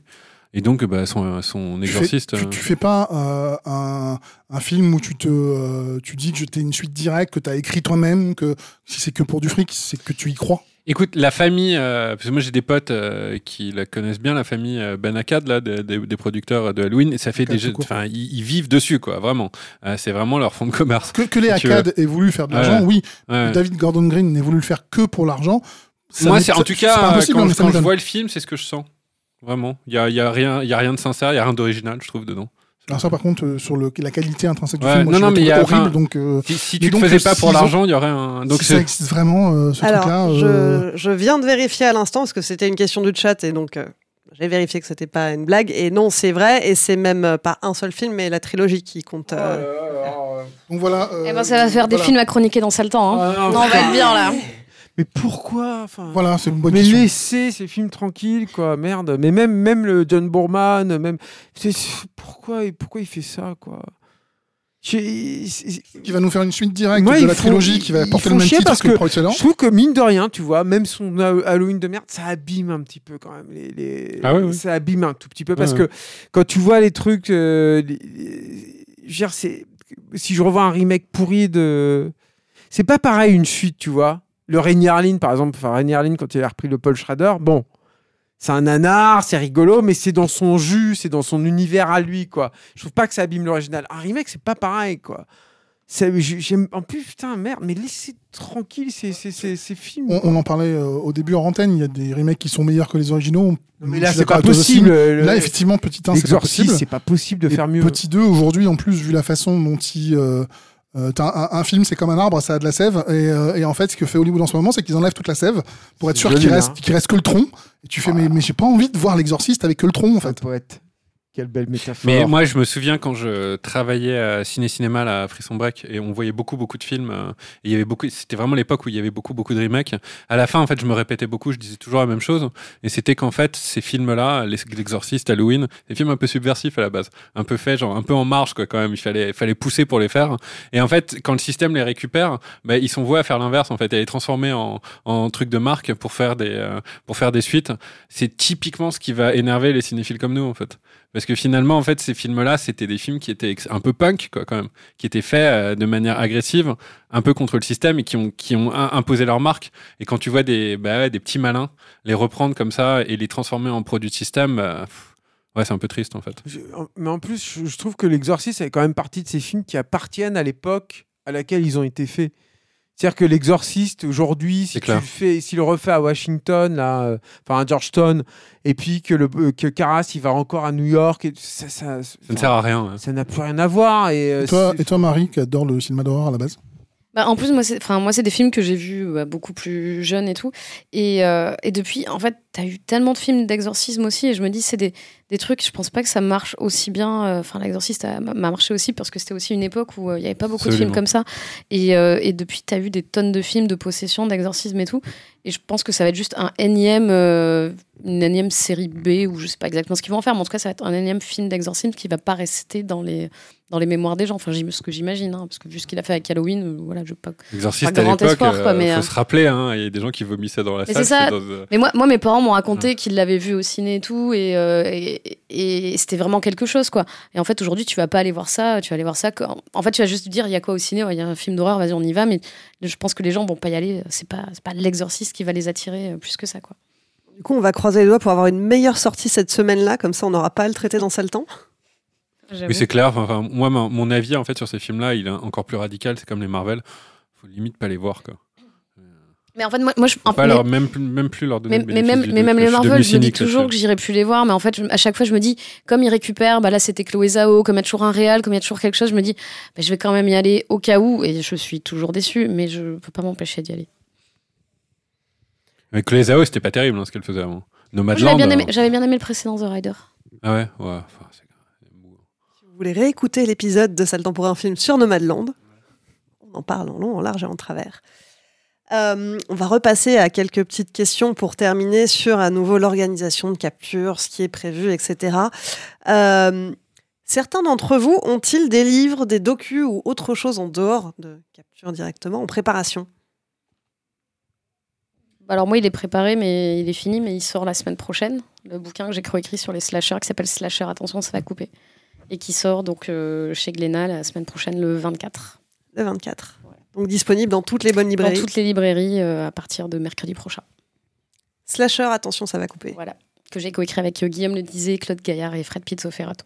Félicitations. Merci. On ouvrira une petite on a fait, une, bouteille on a fait une petite release party la semaine dernière, mercredi dernier, au Forum des Images, où on passait un slasher qui s'appelait Popcorn avec Panic Cinéma. Et on avait les premiers exemplaires du, euh, livre. Donc, on avait, euh, on- nous, on avait lancé un petit Kiss Kiss Bank Bank pour ce livre et pour un autre livre qu'on a, qu'on a enfin, moi, je ne l'ai pas écrit, mais qu'une partie de l'équipe a écrit, qui est un slasher dont vous êtes le héros, qui fonctionne comme les livres dont vous êtes le héros qu'on lisait quand on était petit. Mais là, c'est version slasher. Et euh, donc, on a pu donner le livre aux premiers contributeurs qui sont venus le chercher. Et donc, on avait le livre en main. Et voilà, c'était chouette. Trop bien. Eric, Julien, Julien. Des projets? Euh, Non, moi maintenant je travaille au siège euh, d'Ubisoft, donc je ne fais plus de jeux vidéo directement. Mais euh, enfin bon, si vous voulez savoir sur quoi j'ai travaillé, vous pouvez toujours aller jouer à The Division où j'étais le directeur narratif, voilà. euh, Parce que c'est un jeu dont je suis très fier. Boom, drop the mic. Et, euh, et voilà, pour le reste, non, je travaille sur des projets qui sont, euh, vu que je travaille au siège, essentiellement confidentiels, donc je pourrais vous en parler dans 5 ans.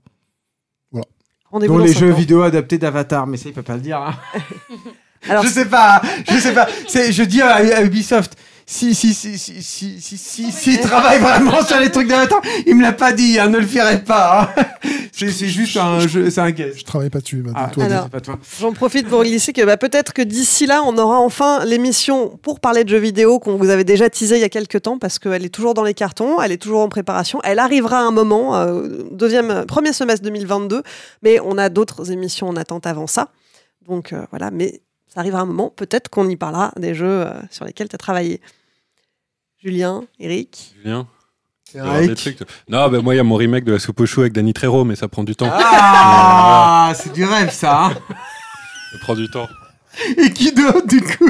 Ah, mais là, il a pile l'âge pour jouer le suis en train de visualiser le truc. Ouais. Et bon, voilà. Et le pire, c'est que si tu lui proposais, il dirait pas forcément Ah, bah, non. c'est hein. clair. Et on irait tous le voir. Bah oui. Ah bah bien sûr. Euh, Donc t'as dit très requis. Non, mais non, mais c'est confidentiel là pour l'instant. Vas-y, je veux le voir, moi. Voilà, je, je, me, je me heurte à ça. Voilà, c'est mur d'incompréhension. Non, Quand mais je parle de mon œuvre, T'as besoin de combien, Eric Non mais là, tout l'argent du Patreon, ça va aller dans ce projet, Ah, c'est sûr. mais C'est clair. Donnez-nous de l'argent pour voir ce Ah, projet. mais c'est clair. Bon, on annule tout. on y va. Comment passer après ça, Julien Bah, moi, je peux pas passer après ça. En plus, je peux rien vous annoncer. Je, je travaille sur beaucoup de trucs en, euh, en ce moment. Je suis en dev de, de beaucoup de choses. euh, mais je peux pas, je, je peux pas en parler en fait. Malheureusement, euh, c'est c'est beaucoup trop tôt. Voilà. Il y a, il y, a, il y, a, il y, a, il y a- quelques docs notamment qui se font, mais c'est juste trop cool. Mais bon, c'est compliqué.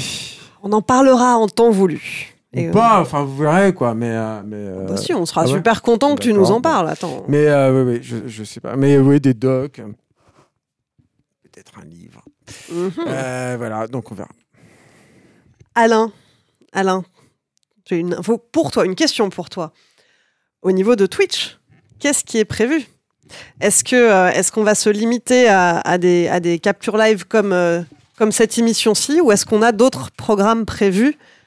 Pour être diffusés sur notre chaîne Alors, on va faire une petite annonce. Euh, la semaine prochaine, on va tenter un direct de Sale pour un film. L'idée, c'est, euh, c'est- de reprendre un peu le pas sur la vidéo, donc en faisant des, émissions euh, live de nos podcasts que vous retrouverez ensuite euh, sur les, plateformes habituelles de podcasts et sur YouTube notamment. Voilà. Euh, ça arrive tout doucement. On est en train de, il s'est passé beaucoup de choses à la rentrée. Ça a été très, euh, très, très dense, très intense. Donc là, c'est encore en train de se préparer tout doucement, mais petit à petit, une émission après une autre, un pas après l'autre, on arrive et on va faire euh, davantage de live, de direct, et euh, donc plus d'émissions en vidéo sur les plateformes dédiées YouTube et Twitch. Très bien. Et Clémence, tu nous as pas dit si toi t'avais des projets dans les, dans les cartons? Alors oui, moi j'ai un projet dans les cartons qui traîne depuis un certain temps maintenant et on m'a posé, on a posé plusieurs fois la question, donc je vais pouvoir répondre. Oui, le site internet de Capture Mag va revenir à un moment et prochainement j'espère, puisque c'est moi qui m'en occupe. Euh, on a finalisé le design euh, il n'y a pas si longtemps que ça. Euh, on doit encore faire des photos, n'est-ce pas Eric? Mhm. Histoire d'avoir une belle galerie de, de toute l'équipe. Euh, mais donc oui, le site devrait revenir euh, très rapidement, j'espère, dès que, dès que j'aurai le temps de le finir. Et puis, euh, et puis au niveau des projets aussi, une dernière euh, petite annonce parce qu'on nous a posé aussi la question, donc voilà, j'y réponds. Euh, est-ce que est-ce qu'on fera un stéroïde sur Daylight? Et la réponse est oui, en podcast. C'est Stéphane qui m'a donné l'info tout à l'heure. Une dernière question à laquelle, là, c'est plus une question d'ordre philosophique sur la, philosophie de capture, et je pense qu'on on terminera là-dessus. Euh, c'est Monsieur Majestic qui nous disait sur Twitter il y a une explosion de podcasts et de chaînes YouTube consacrées au cinéma, à la pop culture, mais vous arrivez à garder une ligne éditoriale unique. Est-ce que, est que cette prolifération vous pousse à proposer quelque chose de différent? C'est pour toi, Julien. Mais pourquoi? Parce que c'est toi l'ancien. J'en sais rien, moi. Dis membre historique. C'est Euh, c'est valable pour tout le monde la question. J'en sais rien. Déjà, moi, j'écoute pas trop. euh, Je suis désolé. J'écoute pas trop les autres podcasts de cinéma. Je devrais peut-être pas dire ça. Non, mais quand j'écoute des podcasts, c'est c'est pas, c'est pas des trucs sur le cinoche, en fait. Donc, Sur euh, le point de croix. Non, non. Moi, j'aime bien les pieds sur terre sur euh, France Culture, par exemple. Tu vois. C'est bien les pieds sur terre. C'est cool, les pieds sur terre. Euh, et euh, ou les grandes traversées aussi sur France Culture. Je vous conseille celle sur, sur Walt Disney qui est géniale. Ou LSD, la série documentaire. Et euh, mais bon, bref. Mais donc j'en sais rien. Je serais bien en, en- en peine de, de- de répondre à cette question, quoi, en fait. Est-ce qu'on me propose un truc différent? J'en sais rien. Et Eric Vogel est différent, manifestement. enfin, je veux dire, c'est quelqu'un qui. est- C'est vrai qu'ils Qui proposent des choses différentes. Pardon. Non, j'en sais rien. Je sais pas du tout. Je- je- Qu'est-ce que je sais pas quoi répondre. En fait, on fait un, un truc. euh, qui est sincère euh, par rapport à ce qu'on fait, à, à l'affection qu'on a pour, euh, pour euh, tout ça. Enfin voilà, je sais pas, je, je suis un peu emmerdé. Là. Moi, je peux Moi- répondre si tu veux. Mais vas-y, Ouais, Vas-y, vas-y, vas-y, Non, vas-y, vas-y, vas-y, vas-y. euh, Clément, je sais pas, parce que moi je. Parce que moi, je ne donne pas mon avis sur les films. Moi, je ne suis pas chroniqueuse ciné, mais je vous vois évoluer, je vous écoute surtout. Et je pense pas que vous cherchiez à faire d'une manière ou d'une autre. En fait, vous êtes juste vous. Euh, vous voulez, Surtout Eric. vous voulez vous faire plaisir. Euh, et vous êtes cette espèce de, de mélange euh, joyeux euh, et détonnant de, de- d'érudits et de punks du cinéma en même temps. Et c'est ça qui fait que, que c'est chouette de vous écouter. Ça me va. Non, c'est, une belle définition et c'est vrai qu'il y a, il y a un truc, moi, qui, m'a- qui m'avait fait accrocher euh, à Mad Movies quand j'étais tout jeune, puis à Mad Movies fait, fait par votre équipe, euh, qui était euh, de parler de cinoche populaire, mais avec un regard érudit. Euh, c'est-à-dire qu'on on, on va pas parler euh, d'un, d'un, kéchiche parce qu'en fait, il y a déjà plein de gens qui le font en expliquant pourquoi c'est bien ou pourquoi c'est pas bien, etc. Nous, on va aller chercher des cinéastes qui sont des cinéastes de cinoche popu et en parler avec euh, une érudition et une passion parce qu'on considère que le cinéma qu'ils font est probablement la plus belle définition du cinéma qu'on puisse donner. Enfin, je m'avance un peu peut-être parce que je parle pour vous, mais, euh, mais, euh, mais en tout cas, moi j'ai l'impression que c'est une des différenciations de, de capture. Mais je peux moi, je suis, je suis d'accord parce que moi, jusqu'à il y a pas si longtemps, j'étais auditrice avant de participer, quoi. Et euh, enfin, c'est pas parce que c'est de la pop culture que c'est pas de la culture, en fait. Et il y a beaucoup de choses que que j'ai écoutées pour voir ce que c'était, et beaucoup de choses dans lesquelles je me retrouvais pas parce que c'était des un peu de la discussion de comptoir euh, avec plus des avis que des euh, que des vraiment des choses pertinentes. Et euh, enfin, moi, j'écoutais Capture et et surtout, enfin, les formats longs que vous faites sur des réals et tout, parce qu'il y a vraiment, enfin, c'est beaucoup, beaucoup d'infos et de des choses qui sont Enfin, il y a des niveaux d'analyse que je retrouve. Alors, dans certains trucs, oui, mais que je retrouve pas partout. Et enfin, moi, c'est pour ça que j'étais auditri- auditrice depuis, depuis longue date. Quoi. C'est une vision du monde aussi. hein. C'est con hein, de dire ça, mais c'est vrai. C'est-à-dire que le, je pense aussi que l'appréciation et qu'on partage avec les auditeurs et tout sur le, sur le cinéma correspond aussi au truc. euh, enfin, cette volonté de faire un cinéma euh, à la fois euh, populaire, enfin de, chercher un cinéma populaire et pointu. ça, ça s'adapte déjà à tous les arts. C'est-à-dire que moi, je suis pas du tout un.